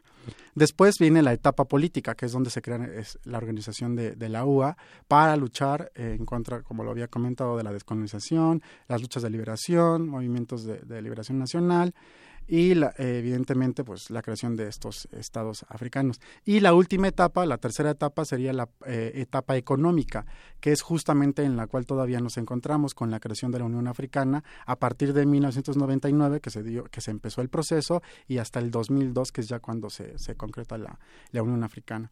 Actualmente esta, eh, digamos, parte o esta etapa económica sigue porque uno de los eh, pilares de los eh, encargados de la Comisión Africana ha sido el desarrollo y otro problema importante, la seguridad en el, en el continente.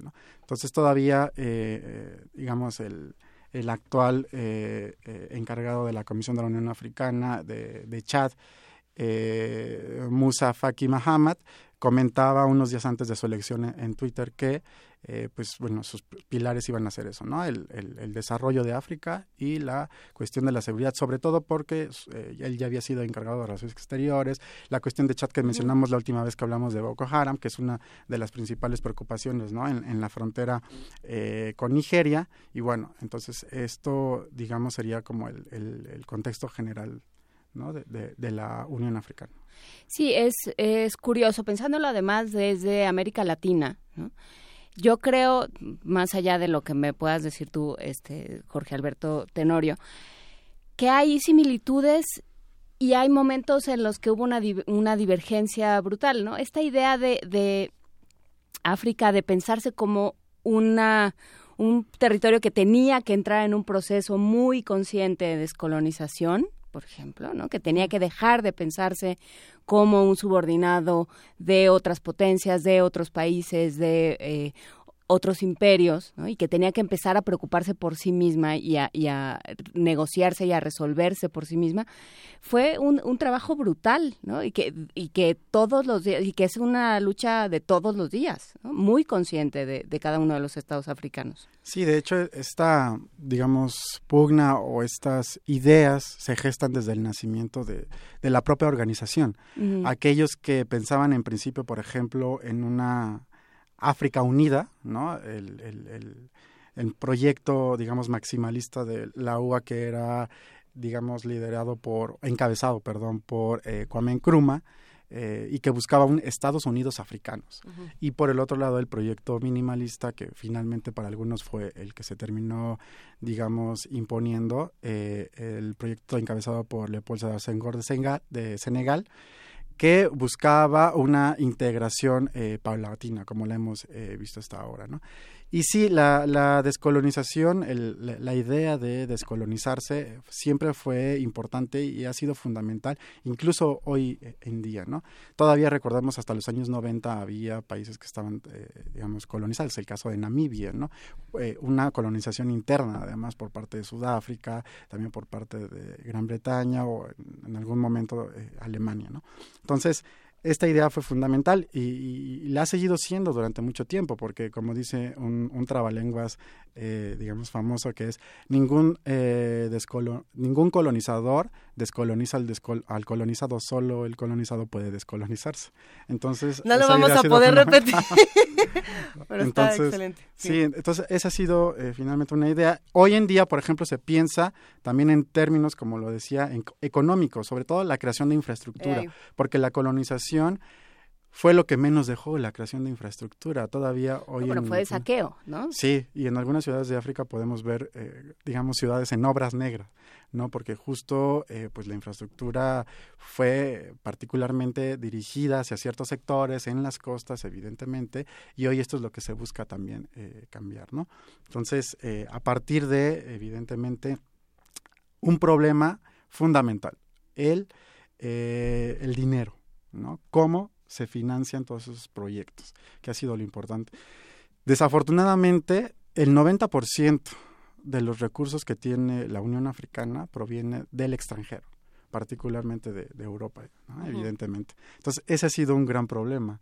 Y además eso aumentó, por ejemplo, con, eh, eh, con la muerte de, de Gaddafi ¿no? que se quiera o no, o se, se piense lo que se piense de, este personaje, fue un pilar fundamental, una de las cabezas de la organización y de la integración regional en, en África. Pero, eh, pero la figura de Gaddafi no, no afecta de alguna manera en este momento lo que pasa con la Unión Africana, ¿no hay alguna repercusión por ahí que quede? Pues la verdad es que es un personaje que, que, fue importante en general y, creo que las repercusiones más que negativas han sido positivas. Incluso todavía se, se comentaba en algunos sectores eh, de la organización que eh, se había aprendido la lección de que la intervención en Libia no era la, la, la mejor opción y que las consecuencias ahí estaban. Después de Libia vino Mali. ¿No? Y después de Mali se ha venido desatando toda esta ola de extremismos que, que, existen, porque además Gaddafi lo que había hecho era integrar todas estas etnias, todos estos grupos en Libia que eh, hoy en día, bueno, eh, vemos cómo se han estado separando, ¿no? Entonces, más allá de, de, una, digamos, consecuencia o repercusión negativa, creo que han sido cuestiones más positivas que, que, negativas. Lo podemos quizás ver hoy en día con, con, Marruecos, ¿no? El papel que está jugando, que fue otro de los elementos importantes en esta eh, reunión, la eh, reentrada de, Marruecos después de abandonarlo en la década de los ochentas por la cuestión de la, del, del Sahara Occidental o la República Árabe Saharaui de, Democrática. Y hoy en día 39 de los 55 países, eh, de los 54, porque 55 era Marruecos, aprobaron ¿no? que se reintegrara. ¿no? Y justamente, por ejemplo, hoy Alfa Condé comentaba que había sido un gran avance para la Unión Africana que Marruecos estuviera de nuevo. El caso de Marruecos es interesante. ¿Qué otros sobresalen en esta discusión? Pues los problemas sobre todo de conflictos. ¿no? En el caso de, eh, que fue justo el gran fracaso de, la UA, no haber eh, podido intervenir en los conflictos que se habían gestado. ¿no? Hoy en día, por supuesto, tenemos todavía el caso de, de Somalia, lo que sigue sucediendo en Libia. Están decididos, de acuerdo a las intervenciones políticas que hasta ahora se han eh, dado, es a resolver lo de Libia, a resolver lo de Mali, por ejemplo, que son dos de, eh, digamos, los pendientes que se tienen. Pero en este caso de los conflictos surge otro punto que del cual hemos hablado contigo muchas veces, que es el problema de las fronteras. Esta Unión Africana, eh, supongo, tú me dirás, eh, tiene que ver con, con países que se inventaron los colonizadores en este en este toma y daca de bueno tú te quedas de aquí para acá y yo me quedo de aquí para acá y todos tranquilos no cuando en realidad esas no eran las divisiones naturales o no, ese es el término naturales no hay ninguna pero las divisiones que ya tenían los, las tribus y los pueblos africanos. Entonces, ¿no se plantea eh, volver a, trazar estas fronteras? ¿O eso ya es.? No, no, no, porque eso sería un, un, problema mucho más. De hecho, es una de las grandes críticas que se hace a la organización regional en, en África, el hecho de respetar la intangibilidad de las fronteras heredadas de la colonización, particularmente de la conferencia de Berlín de finales del siglo XIX. Entonces, justamente esto es lo que ha, digamos, circunscrito todo el debate a estos estados artificiales, ¿no? Por ejemplo, el profesor Fabián Adonón es una de las grandes críticas que sigue haciendo, ¿no? Que se siguen concentrando en el Estado, pero también el, el, el hecho de que eh, no solamente, eh, al menos desde el Seminario de Estudios Africanos de, de la Facultad de Políticas, eh, no solamente estudiamos los estados, sino estudiamos todas aquellas dinámicas sociales que siguen y que han seguido desde siempre, eh, en, digamos, en, en, África y que no se han detenido eh, en, preguntarse si el Estado está o no está, si está conformado, si no, si existe o no. Pero evidentemente en el ámbito regional y en el ámbito de las instituciones eso sigue siendo una gran crítica. Por eso, por ejemplo, uno de los cambios que se da de la OUA a la Unión Africana es que ya los estados eh, pueden intervenir en los conflictos si evidentemente hay situaciones como genocidios o crímenes de lesa humanidad. Entonces ya la intervención se da porque antes eso era eso fue su principal problema y eso fue algo que, que, detuvo a la organización, ¿no? no haber participado. El último gran, digamos, fracaso fue eh, lo que había pasado en Ruanda. Y no solo un fracaso para África, sino para, en general, para, la humanidad, ¿no? Y además eh, televisado y todo. Entonces, eh, bueno, hoy en día se trata de, de, evitar eso.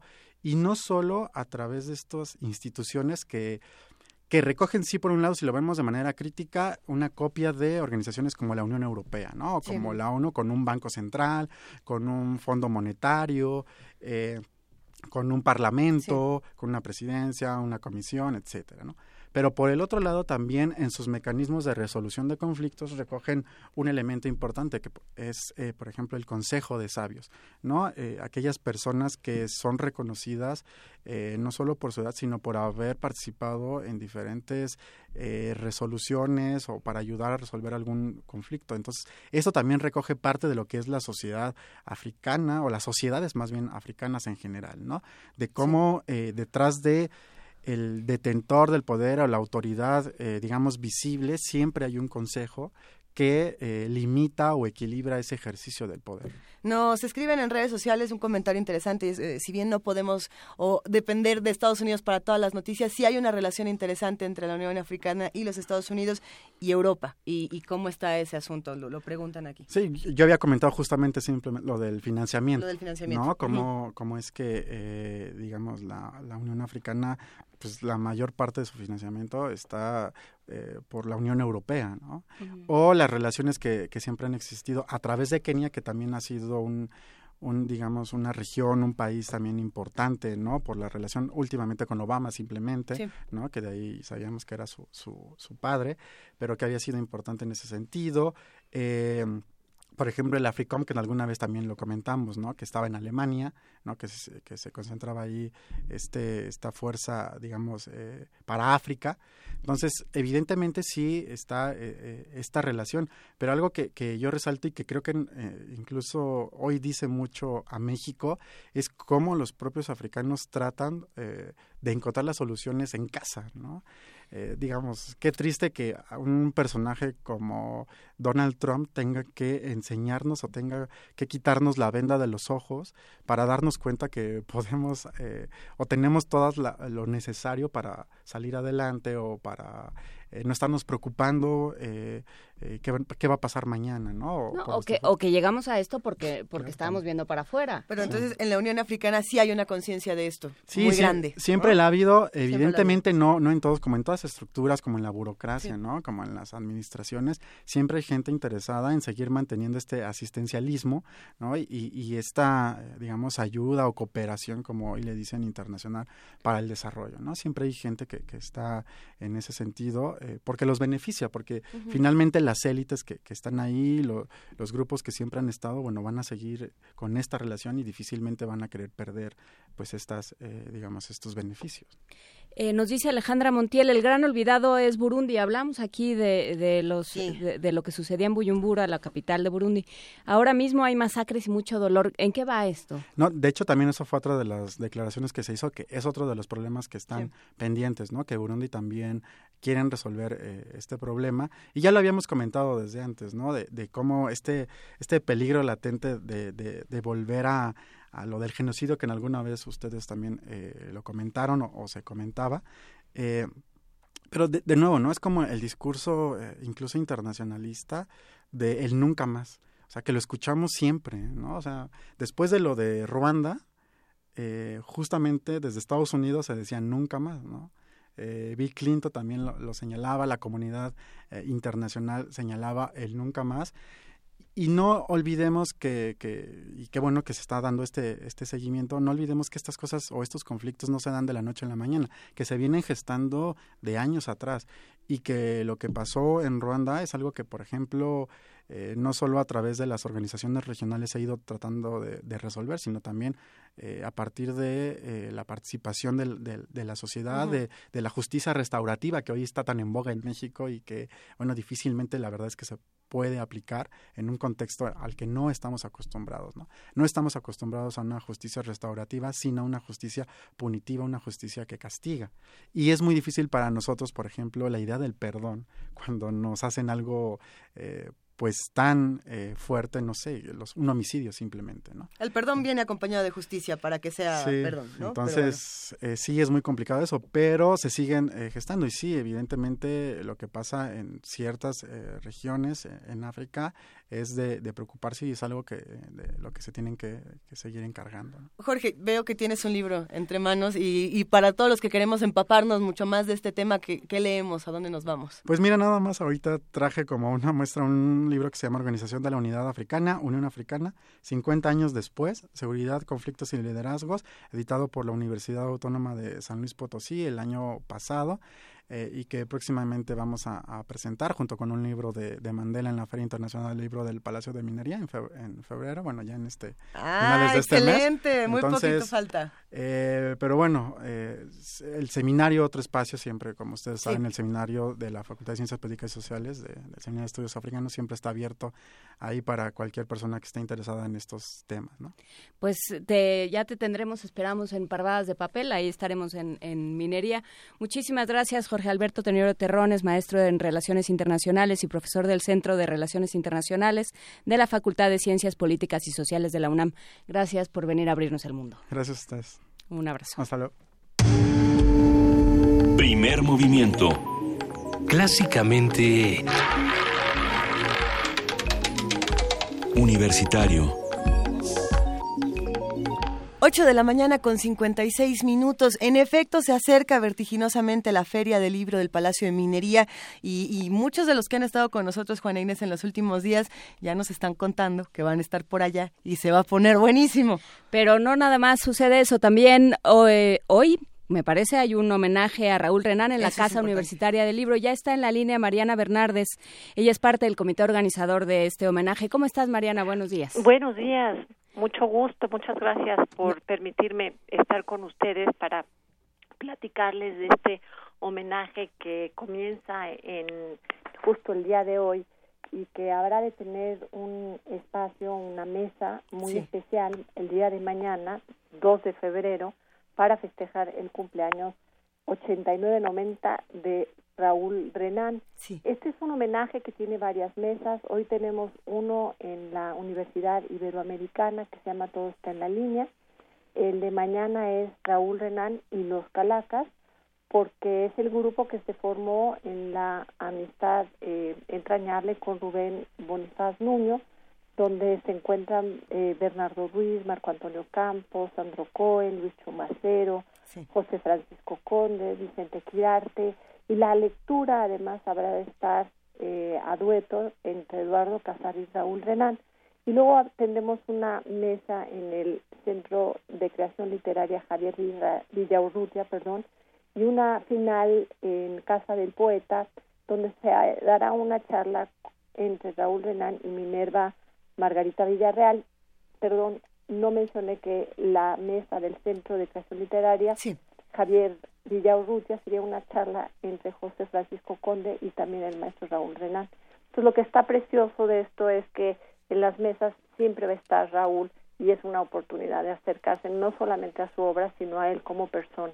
Y, lo interesante también de todo esto que nos mencionas, Mariana, es que todos estos personajes, todos estos autores de los que acabas de hablar, son maestros de muchos jóvenes escritores y eso también acerca a las generaciones, genera nuevos puentes literarios, ¿no? Que eso está, eso está interesante de analizar.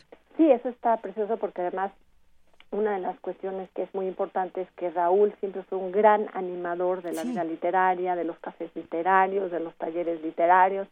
Incluso tuvo un editorial que ahora llamaríamos independiente que se llamó La máquina eléctrica, este donde bueno pues hay una digamos hay un ramillete de autores que fueron muy importantes en la generación de los 50 y los 60 no entonces es, bueno, pues yo creo que es algo que es muy interesante, es una gente además que permeó entre muchas generaciones. Así es. Este, que se formó en la facultad, que pues conoció a personas y formó parte de esta generación de Dolores Castro, que Ochoa, Jaime Sabines, y bueno, una generación inolvidable, muy cercano a Lichu Macero. Yo creo que vale la pena acercarse a él y hay esta oportunidad, ¿no? Por supuesto, queda hecha la invitación a todas estas actividades.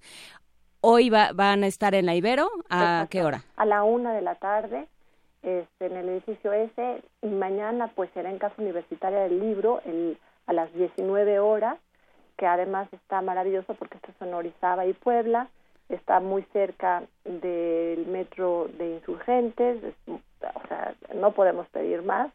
este Y bueno, pues es una mesa donde van a estar todo este grupo de personas que es, yo creo que va a ser espléndida y va a ser muy linda porque además eso, estamos buscando festejar justo el 2 de febrero su cumpleaños.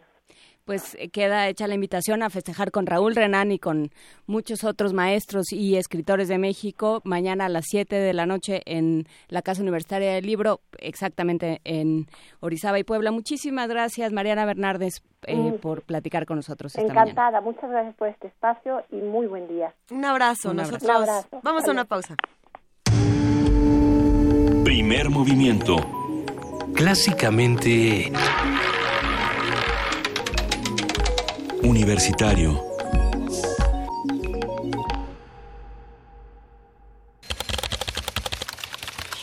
informativo. La UNAM. Al participar en el 120 aniversario del natalicio de Ignacio Chávez, el rector de la UNAM, Enrique Graue, afirmó que México necesita renovarse. Dijo que en esta tarea colectiva las universidades juegan un papel fundamental. No hay enseñanza que se renueve sin investigación que la fecunde. No hay universidad que lo sea si solo se es repetidora de doctrinas ajenas y no creadora de nuevas verdades. La concibo como un gran laboratorio de hombres, capacitados sí para el trabajo técnico, pero también para el cultivo del espíritu, imbuidos del respeto de la verdad y de la justicia. indudablemente, así hay que ver la formación de nuestros estudiantes. La UNAM fue sede del Programa Internacional Diálogo sobre Discapacidad en el que participaron alumnos provenientes de India, Reino Unido, Brasil, Alemania y México. En el evento se discutieron estrategias para la inclusión de jóvenes con discapacidad. Nacional. Luis Raúl González Pérez, presidente de la Comisión Nacional de los Derechos Humanos, consideró como una expresión de odio y discriminación el muro que pretende construir el presidente Trump en la frontera con México. Y emprendamos la defensa de nuestra nación de las y los mexicanos, así como de nuestros legítimos intereses, por la vía del derecho, de las instituciones, de la justicia, de la razón, sin desconocer o vulnerar el respeto a la dignidad humana que es inherente a todas las personas. El secretario de Gobernación, Miguel Ángel Osorio Chong, aseguró que en Estados Unidos hay casi 6 millones de mexicanos sin documentos y que su deportación no sería sencilla. Hoy tenemos el registro que en cárceles federales de los Estados Unidos eh, hay 25 mil conacionales y están hablando de 2 millones y medio de deportaciones.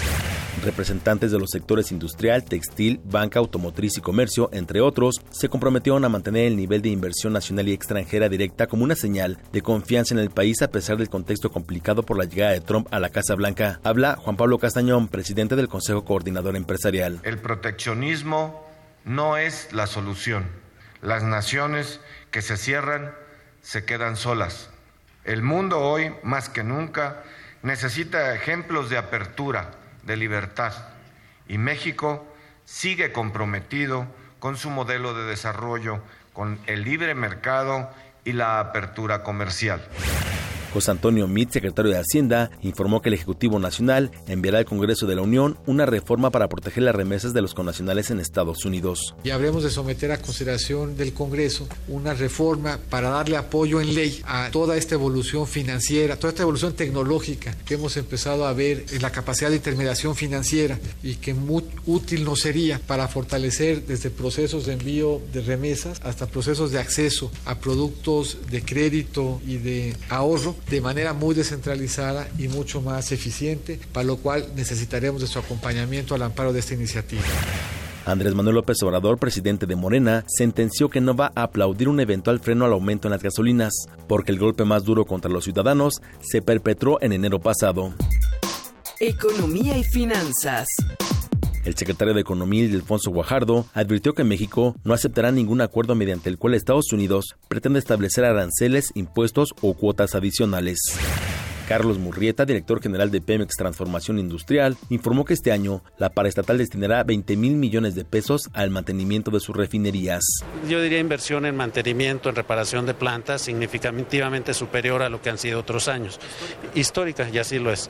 ¿Qué es lo que estamos haciendo? Estamos aprovechando la reforma energética. La reforma energética nos permite aliarnos y eso nos va a ayudar para todo lo que es el gasto de inversión. Según la estimación preliminar del Instituto Nacional de Estadística y Geografía INEGI, la economía mexicana alcanzó una expansión promedio de 2.3% en 2016. De confirmarse la cifra, sería el segundo año con mayor crecimiento en la actual administración federal. Internacional.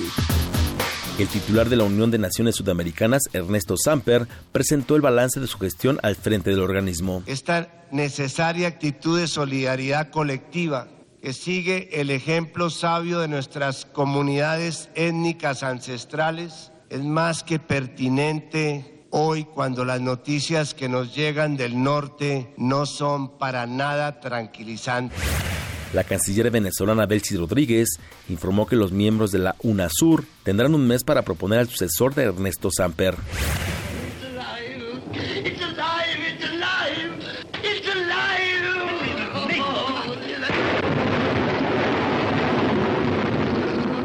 Día como hoy.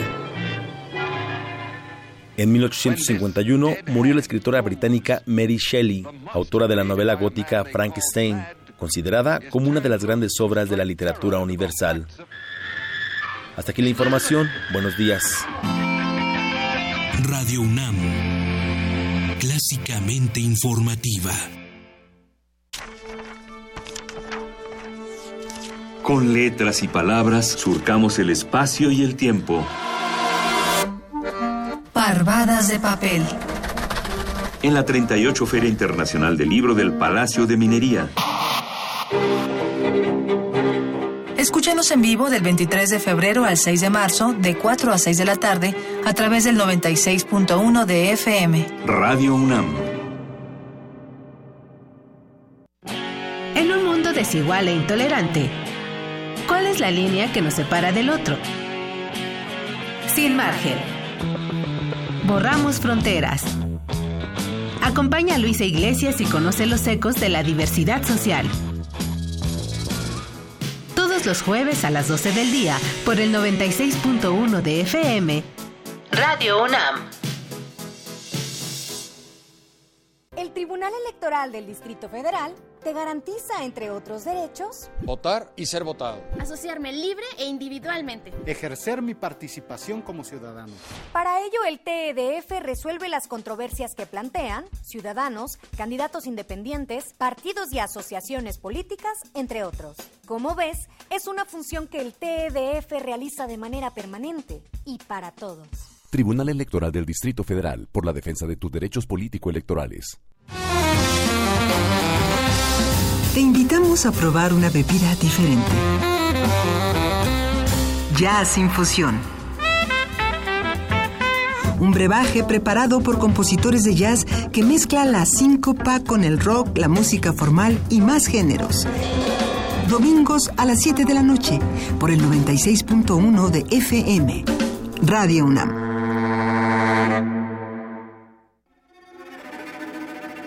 Conoce los relatos de las personas que resisten y reconstruyen la paz. Resiliente. Resiliente. Resiliente. Las voces y miradas de quienes buscan alternativas ante la violencia y la adversidad. Los domingos a las 3 de la tarde por el 96.1 de FM. Radio UNAM. La Secretaría de Cultura presenta Stanley Kubrick, la exposición. Más de 900 piezas entre fotografías, objetos personales, guiones y vestuarios originales que revelan aspectos del proceso creativo del cineasta, así como sus aportaciones al séptimo arte. Además, una retrospectiva integrada por todas las películas de este icónico director de cine, a partir del primero de diciembre en la Galería de la Cineteca Nacional, Avenida México, Coyoacán 389, Colonia Joco, Ciudad de México. Secretaría de Cultura, Gobierno de la República. Una galería para descubrir sonoridades del mundo poco conocidas. Abre la puerta del Gabinete de Curiosidades. Serie que recupera y analiza audios y grabaciones de diversos archivos sonoros. Domingos a las dos y media de la tarde con Frida Saldívar y Luisa Iglesias. Somos coleccionistas de sonidos. 96.1 de FM. Radio UNAM. Dejar huella en cada aula de la UNAM es un deber de un verdadero Puma. Deja tu huella y apoya Fundación UNAM a becar a miles de universitarios. Súmate 5340-0904 o en www.funam.mx. Contigo hacemos posible lo imposible.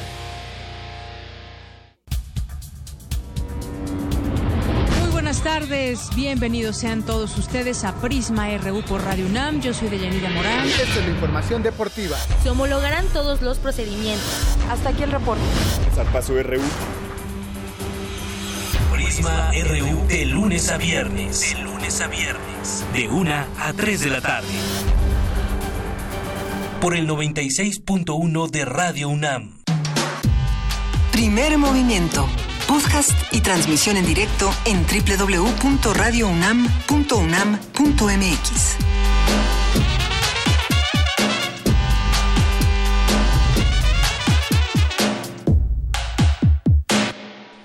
Nueve de la mañana con 10 minutos. Eh, sí, la página de Radio UNAM sigue teniendo problemas, Luis Iglesias, pero ya la vamos a poner funcionamiento. Ustedes conocen la página de Radio UNAM donde pueden consultar el podcast, es www.radiounam.unam.mx. Si en este momento está teniendo algunas dificultades, sepan, como bien dice Juana Inés, que ya se está trabajando, pero nos pueden escuchar en el 96.1 de FM o en el 860 de AM, en cualquiera de las dos, estamos eh, presentes, así como en Tuning Radio, esta aplicación donde también eh, pueden escucharnos. Hay muchas aplicaciones telefónicas donde pueden eh, buscarnos por ahí. Eh, tenemos muchas emociones mezcladas en este programa, Juana Inés. Sí. Sí.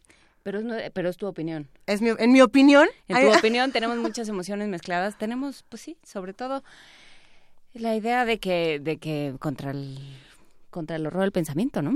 Pero bueno, eh, emociones, especialistas, claro, ya entendí lo que me estabas diciendo, me estabas dando pie para que yo ves. Ve, es lo que pasa ve. cuando no tenemos coordinadas nuestros momentos pitcher y catcher. Nuestra mente está coordinada siempre, Juana Inés. Especialistas y académicos de la UNAM señalan que las emociones se ven alteradas por las condiciones ambientales predominantes en las grandes urbes. El ruido y estímulos visuales afectan la alegría, el temor y la tristeza. Nuestra Sí, compañera sí. Cindy Pérez profundiza en el tema y nos lo explica. Adelante.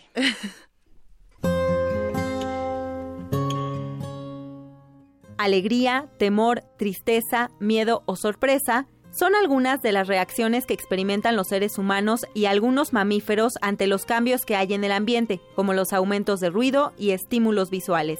De acuerdo con el académico de la Facultad de Psicología de la UNAM, Benjamín Domínguez Trejo, las llamadas emociones se generan en las partes más antiguas de nuestro cerebro. Las emociones nos permiten algo fundamental, identificar a las personas en las que podemos confiar y a las personas en las que no podemos depositar nuestra confianza.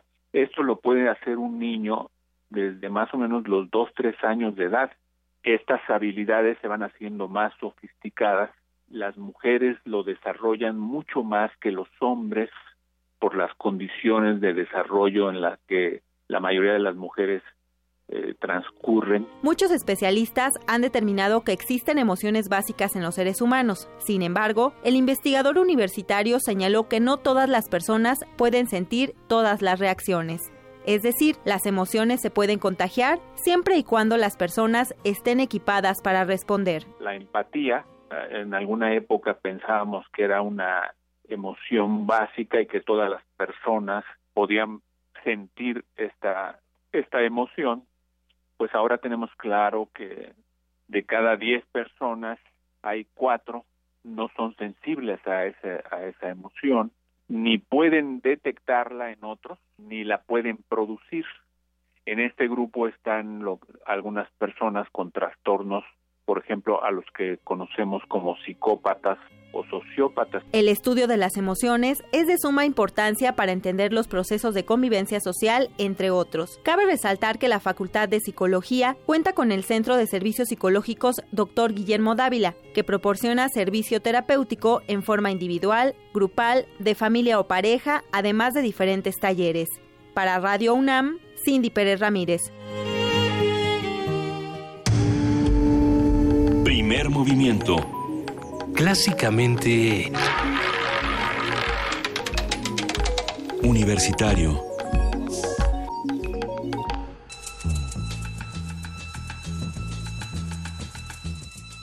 Es hora de poesía necesaria.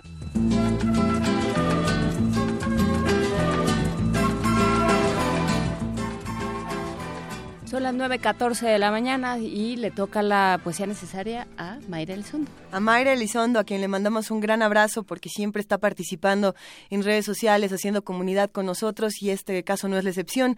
Nos mandó este poema a primermovimientounam.gmail.com a donde todos los que deseen hacer comunidad y también unirse a la poesía necesaria, bueno, pues pueden mandarnos un archivo de audio. ¿Qué es lo que vamos a escuchar esta mañana, Juana Inés? Vamos a escuchar de Salvador Espriu, La patria pobre y desdichada, en voz Mayra Elizondo.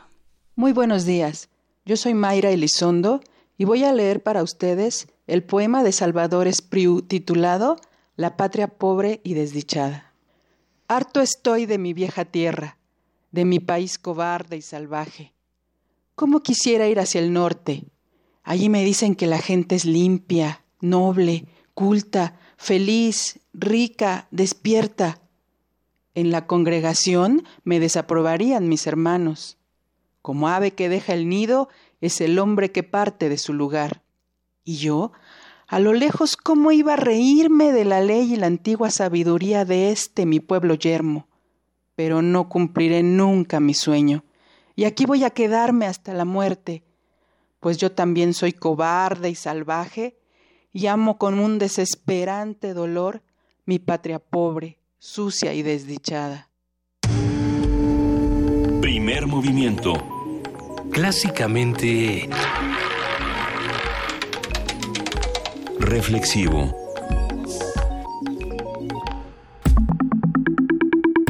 La mesa del día. Actualmente los medios tradicionales de comunicación que ofrecían información única y unidireccional tienen que enfrentarse al creciente fenómeno de las redes sociales con las que deben competir por la preferencia del público y deben competir por muchas otras cosas.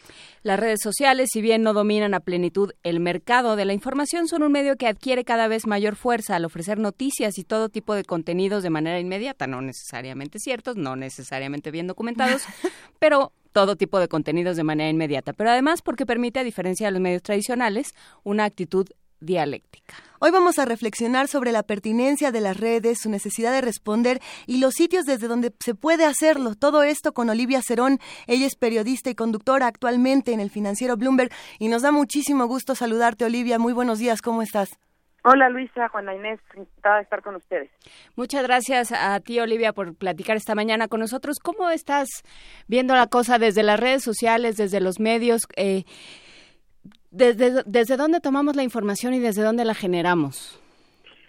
Pues mira, digo, eh, te haré un primer comentario desde mi labor periodística y creo que estamos viviendo un momento que es eh, muy muy particular en la que, como ya ustedes decían, nos toca tener mucho cuidado, sobre todo cuando somos periodistas, para distinguir entre la información que es confiable y la información que no lo es, porque cuando eres periodista y la gente te sigue, la gente te cree o, espera que tú tengas algún tipo de credibilidad en la información que publicas. Entonces, si, si tú le das retweet a algo o si tú recomiendas leer algo, o, e, etcétera, pues entonces la gente de alguna manera piensa que tú ya realizaste esta información y que y que, digamos que se puede confiar en ella. Entonces nos toca a nosotros como periodistas hacer una labor que yo siempre digo que es como de reporteo, pero en las redes sociales. Para nosotros, nuestra labor periodista, periodística como reporteros, salimos a la calle y, y pasa un poco lo mismo que en las redes, pero pues digamos que es la vida real, ¿no? Tú sales y hablas con gente, tú tienes que aprender a distinguir en qué gente confías, en qué gente no confías. No te vas a ir con la primera cosa que te diga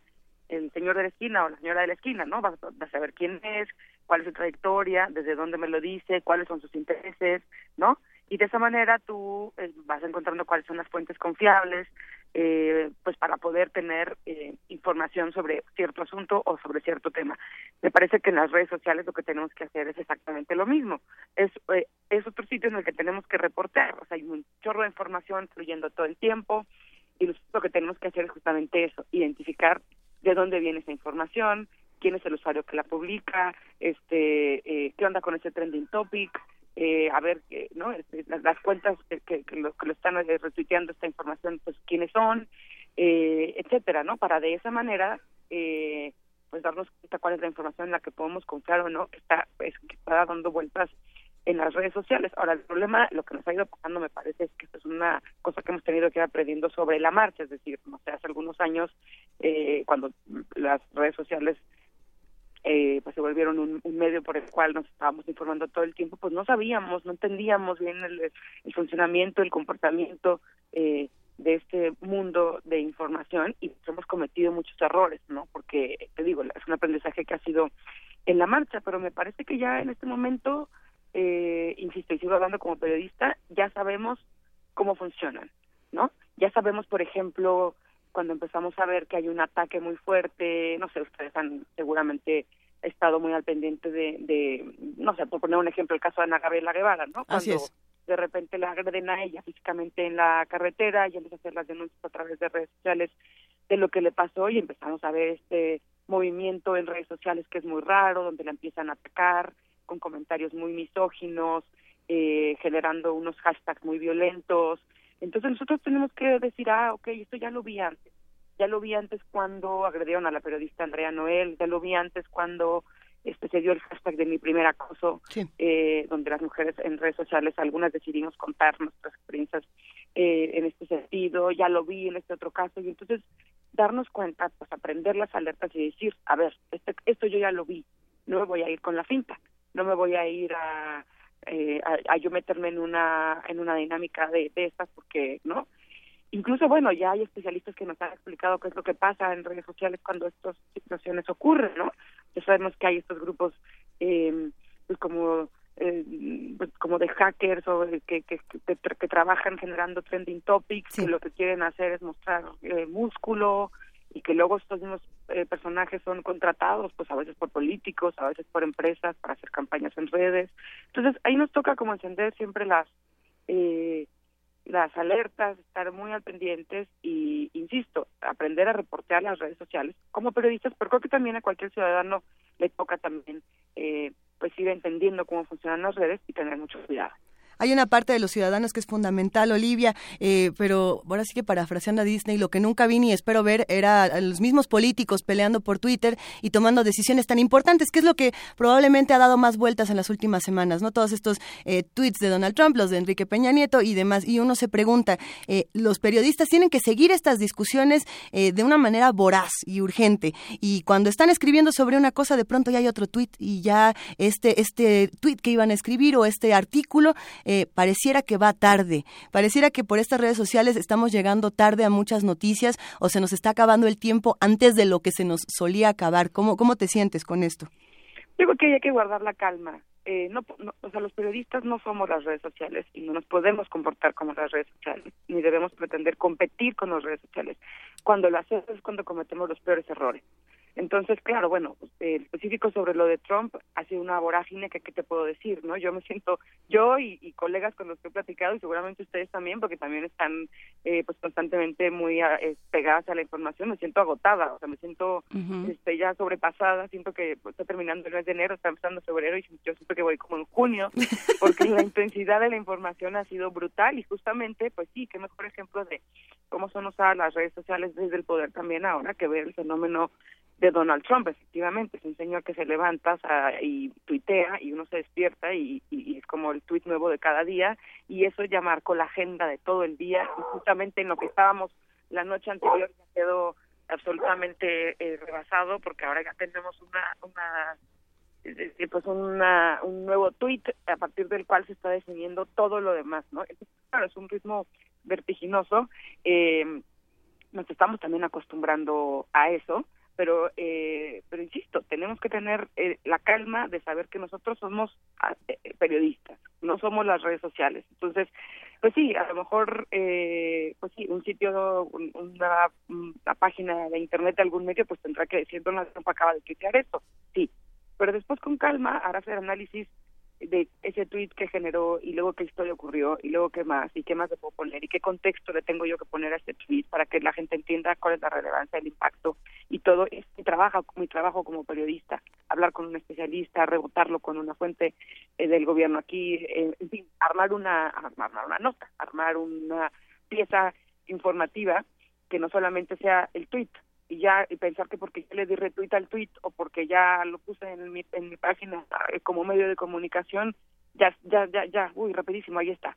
No, nos toca tener calma y, y, no, y no perderla. Y claro, eh, insisto, lo que pasa es que con este ritmo vertiginoso pasa mucho que eso que dicen ustedes, sentir que estamos llegando tarde, tarde, y, y los medios empiezan a poner nerviosos y pero ojo, porque es ahí eh, donde nos equivocamos. Y bueno para una para muestra el caso Monterrey no el caso de la tragedia del colegio americano noroeste en Monterrey donde pues eh, pues sí eh, y bueno por cierto investigación que todavía no conocemos los resultados pero se empezaron a filtrar primero fotografías de los niñitos eh, que habían sido pues violentados esta mañana después eh, la foto, el, el, video que se filtró de la cámara dentro del aula donde se observa eh, pues claramente todo lo que ocurrió y cómo uno de los alumnos saca un arma, dispara y todo lo que ya sabemos que ocurrió terrible en esta escuela en Monterrey y los medios se volvieron locos, se volvieron locos, fue una esquizofrenia esa mañana, yo recuerdo haber estado muy pegada a redes sociales esa mañana y estar viendo cómo se volvían locos todos, todos los medios de comunicación y los periodistas con esta ansia que nos da, que nos da, hablo en plural, de querer estar ahí, de querer tener las cosas primero, de querer sacarlas antes que nadie, ¿no? Y ahí tenías, este, no sé, pues algún periódico como Reforma que subió, bajó el video y luego otros, en y luego en las redacciones de otros, pues con unos debates muy eh, profundos de qué tenían que hacer, ¿no? Y, este, y bueno, yo creo que los medios que ganaron ese día son los que se tomaron las cosas con calma. Después ya por la noche, si recuerdan lo que pasó a lo largo de ese día, que fue de un ritmo muy estrepitoso, pues. Y muy doloroso. Sí, muy doloroso, porque aparte es que era, no estábamos hablando de cualquier cosa, ¿no? Era un asunto muy, muy doloroso, muy sensible.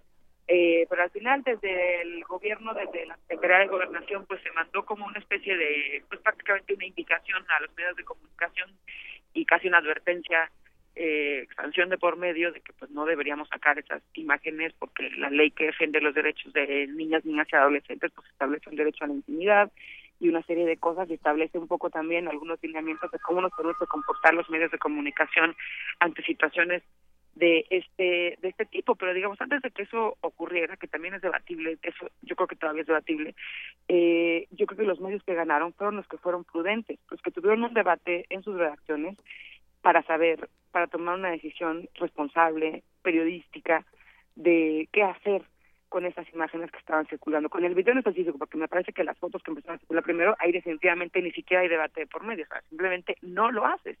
No lo haces, no lo haces porque no vas a afectar a una familia, porque no vas a revictimizar a una familia. ¿Y porque dónde está la información? Ahí. Y porque, exactamente, porque ¿qué te aporta periodísticamente algo así? En el tema del video, yo sí estuve discutiendo con varios eh, eh, compañeros y compañeras periodistas sobre mi postura al respecto y yo creo que mi, mi postura sigue siendo la misma. Me parece que el video eh, y mucha gente, y yo lo expresé así en redes sociales y alguna gente me, me, me, criticó y me dijo que no estaba de acuerdo y está bien, pero yo, yo sigo pensando que ese video sí tiene un valor periodístico, pero no, eh, pero ponerlo completo y poner las partes en las que se ve como el niño dispara, y eso me parece que no, que eso me parece que no ayuda. Pero sí me parece que a lo mejor mostrar los momentos previos a que el, a que el muchacho acciona su arma y a lo mejor los momentos del final donde se ve los niños saliendo del salón, sí te aporta un elemento que para mí tiene valor.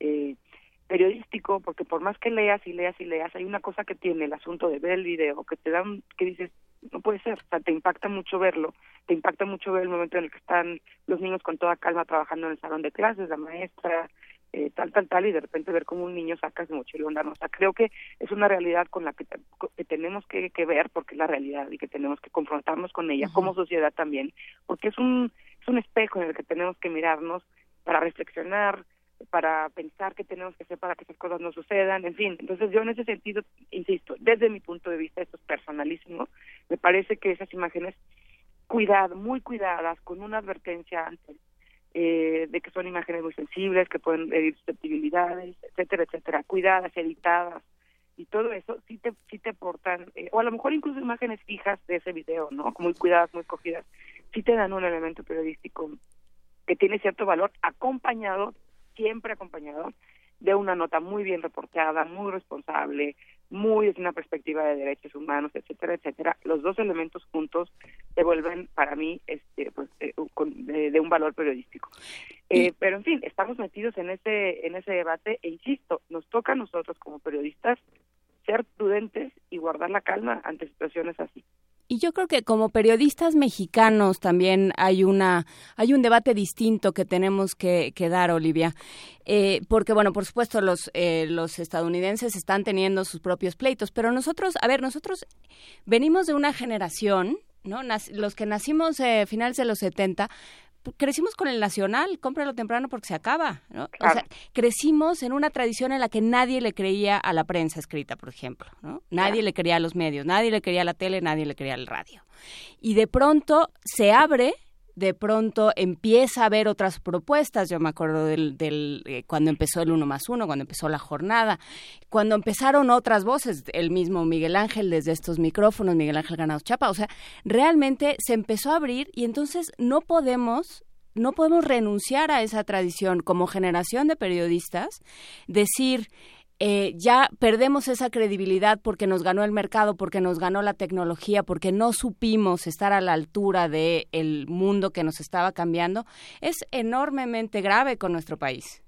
Exacto, eh, y, sí, exactamente. Mira, hay veces seguramente ustedes han escuchado o quienes escuchan han escuchado que el internet o las redes sociales hace que cualquiera pueda ser ya prácticamente un periodista o un reportero, porque cualquiera toma una foto y la sube en tiempo real y te informa de lo que está pasando en la esquina de la calle tal con tal y entonces tú como periodista estás quedando absolutamente rebasado. Y yo creo que justamente eso es mentira. Y retomo lo que decía al principio cuando empezamos a conversar. La diferencia entre las redes sociales o cualquier usuario que sube información a las redes sociales, que eso está aparte muy bien, es información que nosotros tenemos que reportear y que tenemos a la mano y que es increíble, pero nosotros tenemos que procesarla y digamos que los principios del periodismo en los 70, en los 80 o ahora que hay esto, todo este movimiento en redes sociales y en Internet, eh, pues son los mismos, no cambian, ¿no? O sea, nuestra formación como periodistas y nuestra responsabilidad y nuestro papel como actores sociales, nuestra responsabilidad social al hacer, al informar es la misma que, que, que siempre, es la misma que siempre, eso no cambia y tenemos que cuidar eso porque eso es nuestro capital. Lo único que nos diferencia de un usuario cualquiera, que no lo minimizo, ¿eh? al contrario, ahorita voy a eso, que sube una fotografía o que pone una información en cualquier momento, y nosotros es que nosotros tenemos que verificar fuentes, tenemos que ser responsables, tenemos eh, nosotros nos jugamos nuestra chamba con la credibilidad que, nos, tenemos ante la gente que nos lee, que nos escucha, etcétera, etcétera. Entonces, esto digamos que para mí se mantiene intacto y tenemos que entenderlo así. O sea, y, no sé en un futuro, en 20 años, en 50 o en 100, qué va a pasar este con la, con, el, con la información, cómo se va a difundir en estos momentos, no, no, podemos ni imaginarlo, pero me parece que los periodistas, que nuestro trabajo va a ser siempre adaptarnos, como decían ustedes, a lo que nos toca y no perder de vista que los principios por los cuales en, los cuales tenemos que basar nuestro trabajo y que lo tienen que regir son exactamente los mismos y eso y eso no cambia. Y ahora eh, decía yo que no quería yo minimizar el, el, tema de un usuario subiendo una fotografía o publicando información en tiempo real. Claro que no. Las cosas ya hablamos de los riesgos que tienen las redes sociales el internet la inmediatez y todo pero también, a ver, o sea, las redes sociales han democratizado la información como nunca antes habíamos visto y a mí me parece súper emocionante, súper emocionante cada vez que pasa algo, tener ese mundo de información ahí circulando y entrar a, a, a, a buscarla y entrar a encontrarme que estoy directamente eh, eh, pues no sé, siguiendo a una persona, a un ciudadano que a lo mejor, por ejemplo, por poner un ejemplo, está haciendo un periscope en, no sé, en una movilización muy importante en la que yo no estoy porque no puedo estar, pero la estoy viendo en tiempo real y, y lo estoy viendo de un ciudadano cualquiera que me lo está comentando desde su punto de vista ciudadano y eso es invaluable, no sé, la marcha de las mujeres ahora en, en Washington en contra de Donald Trump, eh, pues fue súper interesante poderla seguir toda a través de internet, toda a través de, de, de, de, periscopes y de, y, de, y de seguimientos en tiempo real desde las personas que estaban ahí en la marcha. Es increíble, ¿no? no, te lo, yo prefería ver eso que ver una, un seguimiento en algún medio tradicional eh, de comunicación porque te interesa ver ese punto de vista desde desde una mujer o desde un hombre que está participando en esta movilización. Eso es increíble. Eso es increíble, ver cómo se van formando hashtags, hashtags que de verdad son espontáneos y no este y no mandados a hacer por eh, personajes ahí oscuros eh, sobre lo que está ocurriendo es increíble. Y entonces empiezas a seguir usuarios que están en el lugar en el momento y, y, y, pues es increíble, o sea, también es maravilloso. Y, y, insisto, la democratización de la información porque además eso te permite a ti comunicarte con una persona a la que seguramente nunca en la en, digamos en la vida real podrías conocer tan fácilmente o escribirle a un político directamente un comentario que pues a lo mejor sería muy difícil que le pudieras hacer llegar eh, de otra manera eh, no sé hacer campañas como las que se hacen en change.org que son muy importantes algunas no tienen mucho sentido pero otras son muy importantes lo que está pasando en Gran Bretaña por ejemplo. Por supuesto lo que está pasando en Gran Bretaña en fin eh, que es muy interesante también que, que no todo es malo que, que también hay cosas muy muy muy valiosas eh, que tenemos que aprovechar como ciudadanos y como periodistas. Es un mundo de información, te digo, hay que aprender a reportearlo, hay que aprender a aprovecharlo, hay que aprender a detectar la información falsa para no irnos eh, con la cinta, pero a mí me parece súper emocionante también entender todo lo que pasa en redes sociales. Entender todo lo que pasa en redes sociales, Olivia Cerón. Eh, hablabas hace un momento precisamente del asunto de Monterrey, hablabas de Ana Gabriela Guevara y de muchos casos que, que, que, demuestran violencias diferentes. Y cuando me refiero a violencias, es por un lado, podemos ver mucho en redes sociales lo que mencionabas, violencia de género, pero también vemos violencia con ciertas imágenes, ¿no? Como el caso de Monterrey, el caso de Ayotzinapa, que también fue muy controvertido por ciertas imágenes que fueron eh, subidas a la red. de la misma manera, la imagen, por ejemplo, del, del niño sirio, ¿no? Que es la otra que yo estaba pensando. Pero de esa manera tenemos eh, tantas violencias diferentes. También hablabas al principio de la violencia de los troles, ¿no? De todos estos pequeños usuarios o grandes usuarios que, que se meten con una persona en particular y deciden seguirla el resto de su carrera tuitera, ¿no? Por así decirlo. Eh, el manejo de las múltiples violencias en redes sociales es delicado porque eh, al tratar a veces de defendernos de una violencia ejercemos otra. Y, ahí creo que entraría como una parte de responsabilidad, no solo de los periodistas, sino de los ciudadanos, de entender que todas estas virtudes tienen eh, pequeños vacíos que hay que analizar de manera inteligente. No lo sé, ¿qué opinas?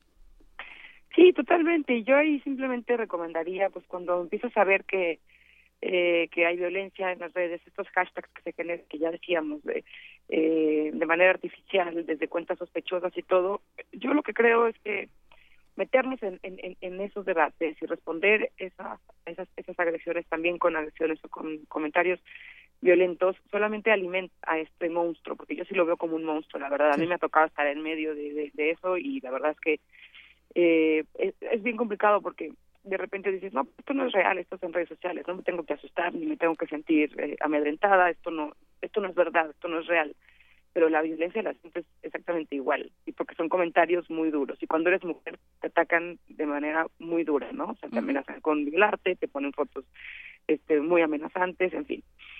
Y, y, y yo lo que creo que hay que hacer en esos casos es simplemente no meterse ahí, o sea, no contestar, no meterse en un debate que no te toca, ni nada, porque eso, insisto, alimenta al monstruo. Lo que quieren estos estas personas que generan todo este tipo de estrategias en redes sociales es eso, es eso, generar más violencia, es generar respuestas, es generar, es fortalecer un hashtag, es eh, eh, generar una controversia en, redes sociales artificial creada por ellos eh, a partir de casos que ellos se dan cuenta que pueden generar eso, ¿no? Que pueden provocar ese tipo de este tipo de reacciones, porque siempre se suben a temas que son así polémicos, controvertidos, o que están siendo muy comentados por redes, o que tal, tal, tal. Les encantan los temas que tienen que ver con las mujeres, no acabo de entender por qué supongo que eso es un reflejo de nuestra sociedad y que funciona igual en redes, da igual. Eh, pero claro, no hay que engancharse, ¿no? O sea, no, no hay que meterse en esas cosas, hay que darles eh, eh, la vuelta y, y, si acaso denunciarlo y hasta ahí, con mucho cuidado, con mucha precaución.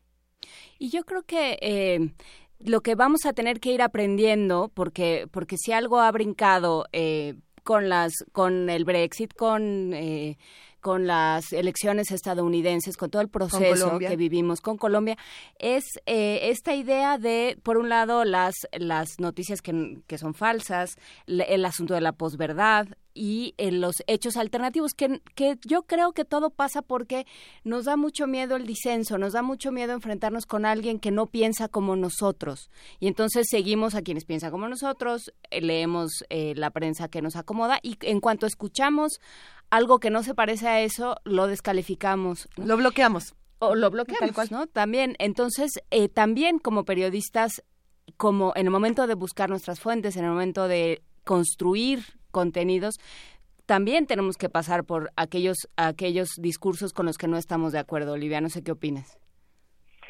Sí, totalmente. Como digo, eh, pues las redes sociales también son una arena pública de discusión de temas, de, de encontrarnos puntos de vista eh, distintos sobre los asuntos que van ocurriendo y todo eso está bien. Es decir el, el, diálogo incluso pues algunas alguna confrontación ideológica sobre algún tema que se ve en redes, sociales puede ser muy interesante. Y nos toca o sea yo te digo yo nada más decía que hay que tener cuidado de, de cuando nos damos cuenta de que son cosas artificiales o noticias falsas pero pero si no es una arena pública de discusión y bueno, el comportamiento de la gente, lo que decías de nosotros seguimos aquí con quienes coincidimos y estamos de acuerdo, pues me parece que es el mismo comportamiento que tenemos fuera y dentro de redes sociales. O sea, así somos las personas y siempre nos cuesta de pronto trabajo eh, eh, encontrar eh, un, punto de vista distinto al nuestro, pero y, lo discutimos o y tal y, bueno, creo que eso pues será exactamente igual adentro de, la, de las redes sociales que afuera de las redes sociales y, y, pues hay que ver hay que ver internet también eso como una arena pública para debatir para encontrar puntos de vista distintos y, y pues parte de la riqueza que tiene Olivia Cerón, ha sido un verdadero placer charlar contigo esta mañana. ¿Dónde te seguimos para estar todos al pendiente de tu trabajo? Bueno, pues en Twitter estoy en arroba Olivia Cerón, con Z. Con Z. Y con Z, sí, sí. Y, este, y bueno, pues estoy ahorita en el, en el financiero Bloomberg un noticiero a las 8 de la noche y colaborando por ahí en otros medios, así que por ahí nos encontramos. Muchas gracias a ustedes por haberme invitado, Luisa y Juana Inés. Muchas gracias a ti, Olivia Cerón, un gran abrazo desde Radio UNAM. Vamos a escuchar con Salif Keita, Tomorrow.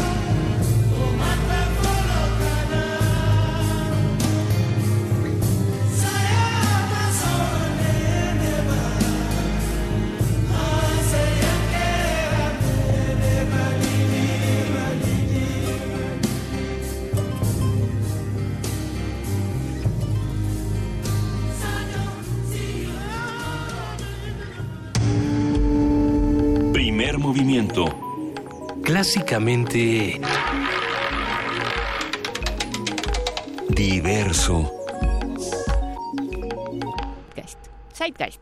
Zeitgeist. Nosotros contribuimos al Zeitgeist, Juana Inés. Pues es que nos quedamos fuera del aire discutiendo eh, el asunto de las conversaciones en redes y la argumentación y pensábamos también que se vincula con aquello que platicábamos al principio del programa con Enrique Díaz Álvarez sobre cómo construir el, la argumentación, cómo estructurar el pensamiento, cómo nos ayuda a leer ensayo para entender qué estamos pensando y para explicar qué estamos pensando, porque si uno leas a quien sabe pensar o escucha a quien sabe pensar, pues algo aprenderán. Y, me gustó muchísimo en esta conversación precisamente con Enrique Díaz Álvarez y con Olivia Cerón, tratando de relacionarlas, eh, el asunto de elegir a tus interlocutores y, saber eh, cuando quieres escribir con qué autores quieres hablar o con qué interlocutores quieres eh, tener una conversación y de la misma manera se hace con la labor periodística, qué vas a escuchar, qué no vas a escuchar y cómo vas a encontrar esas voces. Me parece que, que es un ejercicio que todos deberíamos de, realizar. Hay muchísimos comentarios en redes sociales de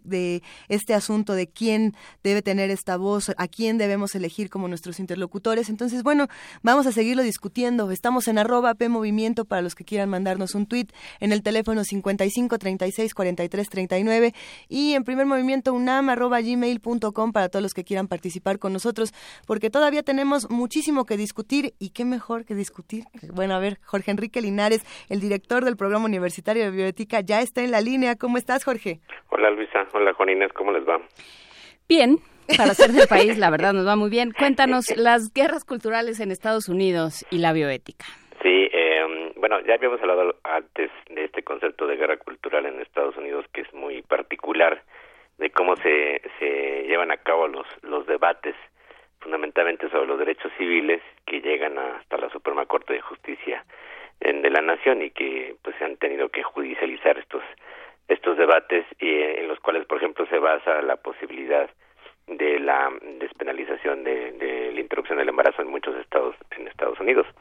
Y ante la nominación de Neil Gorsuch como como ministro para la corte que ha hecho el presidente Trump, un, un ministro joven y tan joven como conservador, que seguramente eh, cambiará el equilibrio de la corte porque ahora estaban estaban divididos más o menos cuatro y cuatro y había un juez, el juez Kennedy, que era como la, la balanza. Y el problema que muchos ven es que los jueces más liberales, eh, dos de ellos, eh, una, una de ellas que es eh, Ruth eh, Ginsburg, es ya octogenaria, entonces probablemente, pues ojalá no, pero podrían podrían morir próximamente y entonces hay un todo un ataque digamos toda una ofensiva hay que decirlo así estábamos hablando de, un, de, una especie de, de, batalla, ¿no? Este, de los republicanos más conservadores y de esta ala que eh, quiere entonces cambiar eh, algunas decisiones históricas en, en, los Estados Unidos. Y Trump pues ha prometido esto, así se granjeó el apoyo de los de los evangélicos y los grupos más más conservadores cristianos en Estados Unidos, porque él obviamente pues no, no parece ningún puritano, ¿verdad? Y entonces eh, esta nominación de aprobarse pues cambiará muchos de los temas. Eh, los temas que están pendientes en la Corte pues justamente son tienen que ver con con el aborto, con eh, regulaciones medioambientales, los derechos de personas transgénero, que eso en Estados Unidos tampoco se ha regulado bien. Hay un caso bien interesante de, de un, una, una chica transgénero que eh, pues eh, su caso llegó hasta los hasta las cortes para que le permitieran entonces ser reconocida como transgénero y no tener que entrar al baño de los de los niños imagínense.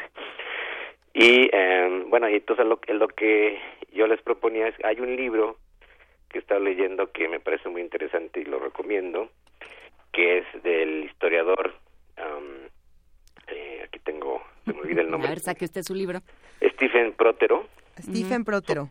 Pues, pues, supongo que se, se pronuncia, es así Protero con TH. Y el libro se llama eh, Why Liberals Win, de Culture Wars. O sea, ¿por qué los liberales ganan las guerras culturales en Estados Unidos? Incluso el subtítulo curioso de este libro que se la reedición dice, incluso aunque pierdan las elecciones, ¿no? y hace una, una, una, descripción de la historia de, las, de estas guerras porque son, son verdaderamente guerras eh, ideológicas y que están alrededor de los temas religiosos. Estados Unidos está definido como un país muy muy religioso y la política este, norteamericana gira alrededor de estos temas sobre todo en cuestiones eh, éticas, en cuestiones de derechos civiles, y estas son las cuestiones pues, bioéticas por excelencia, como ha sido la resolución sobre la legalidad de los matrimonios homosexuales, o las resoluciones sobre, sobre la legalidad del aborto, y eh, últimamente les digo, esta resolución que tendrá que ver sobre los derechos de las personas transgénero.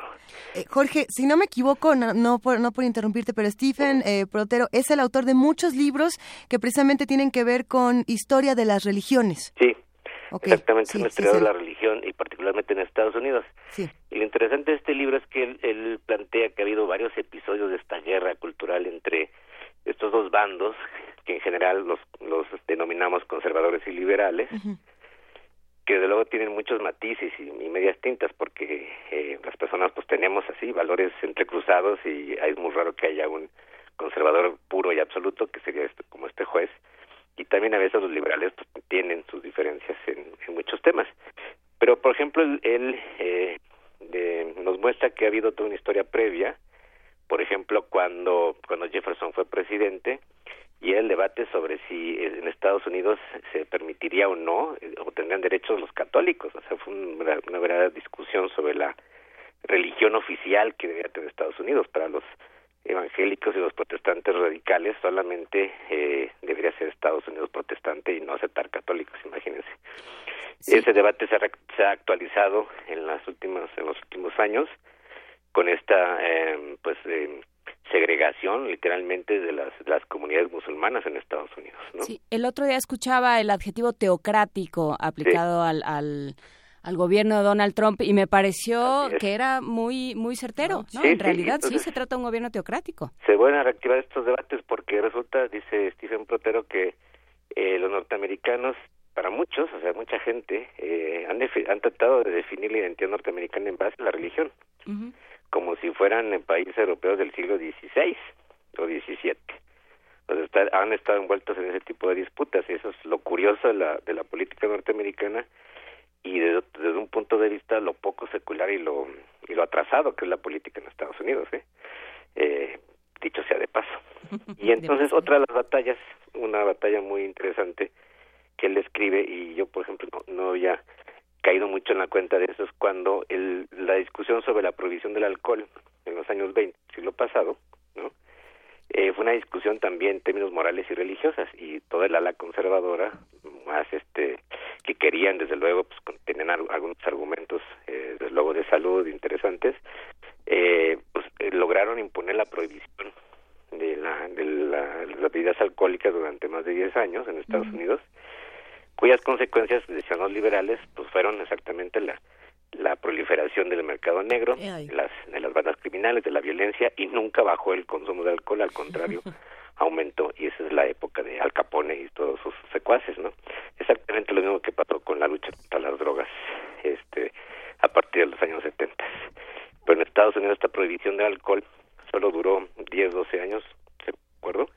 Y fue un debate también eh, en el el fondo religioso, porque los conservadores, sobre todo los grupos, eh, hay un grupo antisalún, ¿no? Que, que creían que las cantinas eran pues el, el lugar de vicios eh, más extendido en Estados Unidos, en Estados Unidos y que la población entonces debería ser como un cuáquero que no tomara ni una gota de alcohol en ningún momento de su vida, ¿no? Cuando en realidad pues eso sabemos esas prohibiciones son muy difíciles de sostener y lo único que generaron fue una, una un efecto totalmente contraproducente.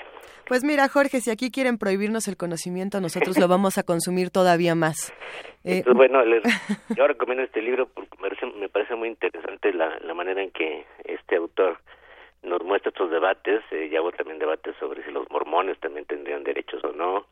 Eh, y desde luego los últimos debates pues han tenido que ver con el aborto, ahora con el matrimonio homosexual, próximamente con los derechos de las personas transgénero y esto pues son eh, son debates que se tienen que judicializar porque también como hemos dicho muchas veces no son los derechos civiles los derechos humanos no se ponen a referéndum y no son eh, no tienen que ser aceptados por la mayoría justamente son los derechos de minorías y que eh, pues en, en desarrollo de los estados democráticos modernos, pues han sido luchas eh, a veces muy cruentas, poco a poco por ganar esos derechos. Y bueno, la, la, la conclusión del libro de, de Protero, de otras, es que estas batallas de los conservadores pues han sido batallas perdidas porque casi siempre reaccionan después de que haya una corriente de opinión que favorece la, la apertura y la extensión de derechos a esas minorías. ¿no? Entonces justamente esto puede ser una reacción a lo que ya ha pasado, al movimiento de la sociedad, las sociedades si cambian, si se extienden, si empiezan a ser más tolerantes en el día a día, digamos, y esto tiene que convertirse en una, en una, este, un reconocimiento legal de esos derechos. Entonces probablemente estamos viendo esta última nueva reacción y es una verdadera ofensiva en este discurso muy belicista, pueden observarlo, pueden leerlo y y seguramente tendremos unas nuevas batallas culturales, ideológicas y religiosas en Estados Unidos. Pues queda hecha la invitación, Jorge Linares, este, de Stephen Protero, ¿por qué los liberales ganan las guerras culturales? Why liberals win the cultural the culture wars. Muchísimas gracias por esta conversación. Gracias. Un abrazo. Primer movimiento. Clásicamente universitario. Este programa está a punto de terminar, pero no nos vamos sin antes saludar a Jorge Díaz, que se encuentra en minería. Jorge, ¿cómo estás? Muy buenos días, ¿cómo va todo? ¿Qué tal? Buenos días, eh, muy amable. Estamos aquí en el Palacio de Minería con este décimo tercer Congreso Iberoamericano de Derecho Constitucional y que está presidido precisamente por el rector Enrique Graue. El rector de la UNAM hablará en unos momentos, pero mientras tanto están aquí Diego Valadez, eh, presidente del Instituto Iberoamericano de Derecho Constitucional, acaba de tomar la palabra Lorenzo Córdoba, consejero presidente del INE, vendrá el presidente de la Comisión Nacional de los Derechos Humanos y la ceremonia de inauguración estará a cargo del doctor Enrique Graue, quien en unos minutos más tomará la palabra. Déjame decir que este Congreso durará desde el día de hoy hasta el 3 de febrero en distintas mesas que se llevarán a cabo en distintos lugares, no solamente aquí en Minería, pero bueno, un evento previo a lo que sucederá el próximo domingo allá en Querétaro con esto eh, con este aniversario número 100 la promulgación de la Constitución Política de los Estados Unidos Mexicanos como se le denomina eh, es lo que yo tengo por el momento, pero no quisimos dejar de lado que está aquí presente el rector Enrique Graue y que la ceremonia terminará poquito después de las 10 de la mañana.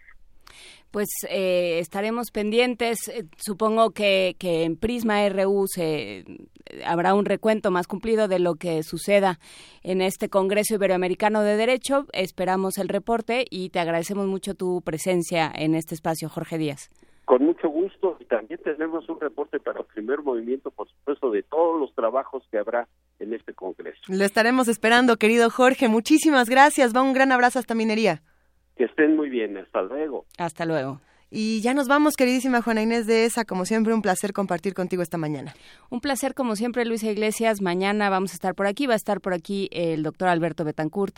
Que, bueno, frente a todos estos eh, horrores que están sucediendo, eh, él, que es un optimista y redento, guarda la, la esperanza y la felicidad de que la sociedad civil se está movilizando. Un poco tarde, ¿verdad? Pero ahí vamos, ahí vamos, ahí estamos. Entonces, bueno, estaremos aquí platicando con el doctor Alberto Betancourt. Eh, estaremos hablando de radio, de libros sobre radio, de la radio sobre la radio, de la comunicación y los medios. yo creo que mucha música de Radio Days para los días de la radio. Este los días de la radio. Vamos a hablar de este libro, Días de Radio. Y eh, con Sosa Plata. ¿Cuál de los Sosa Plata? Gabriel. Gabriel, Sosa Plata, muchas gracias.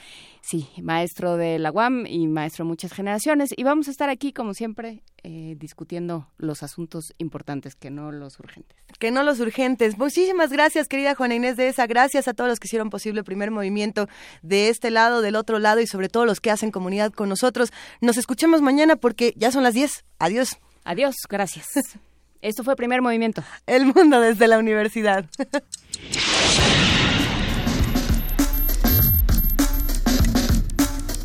Radio UNAM presentó Primer Movimiento. El mundo desde la universidad.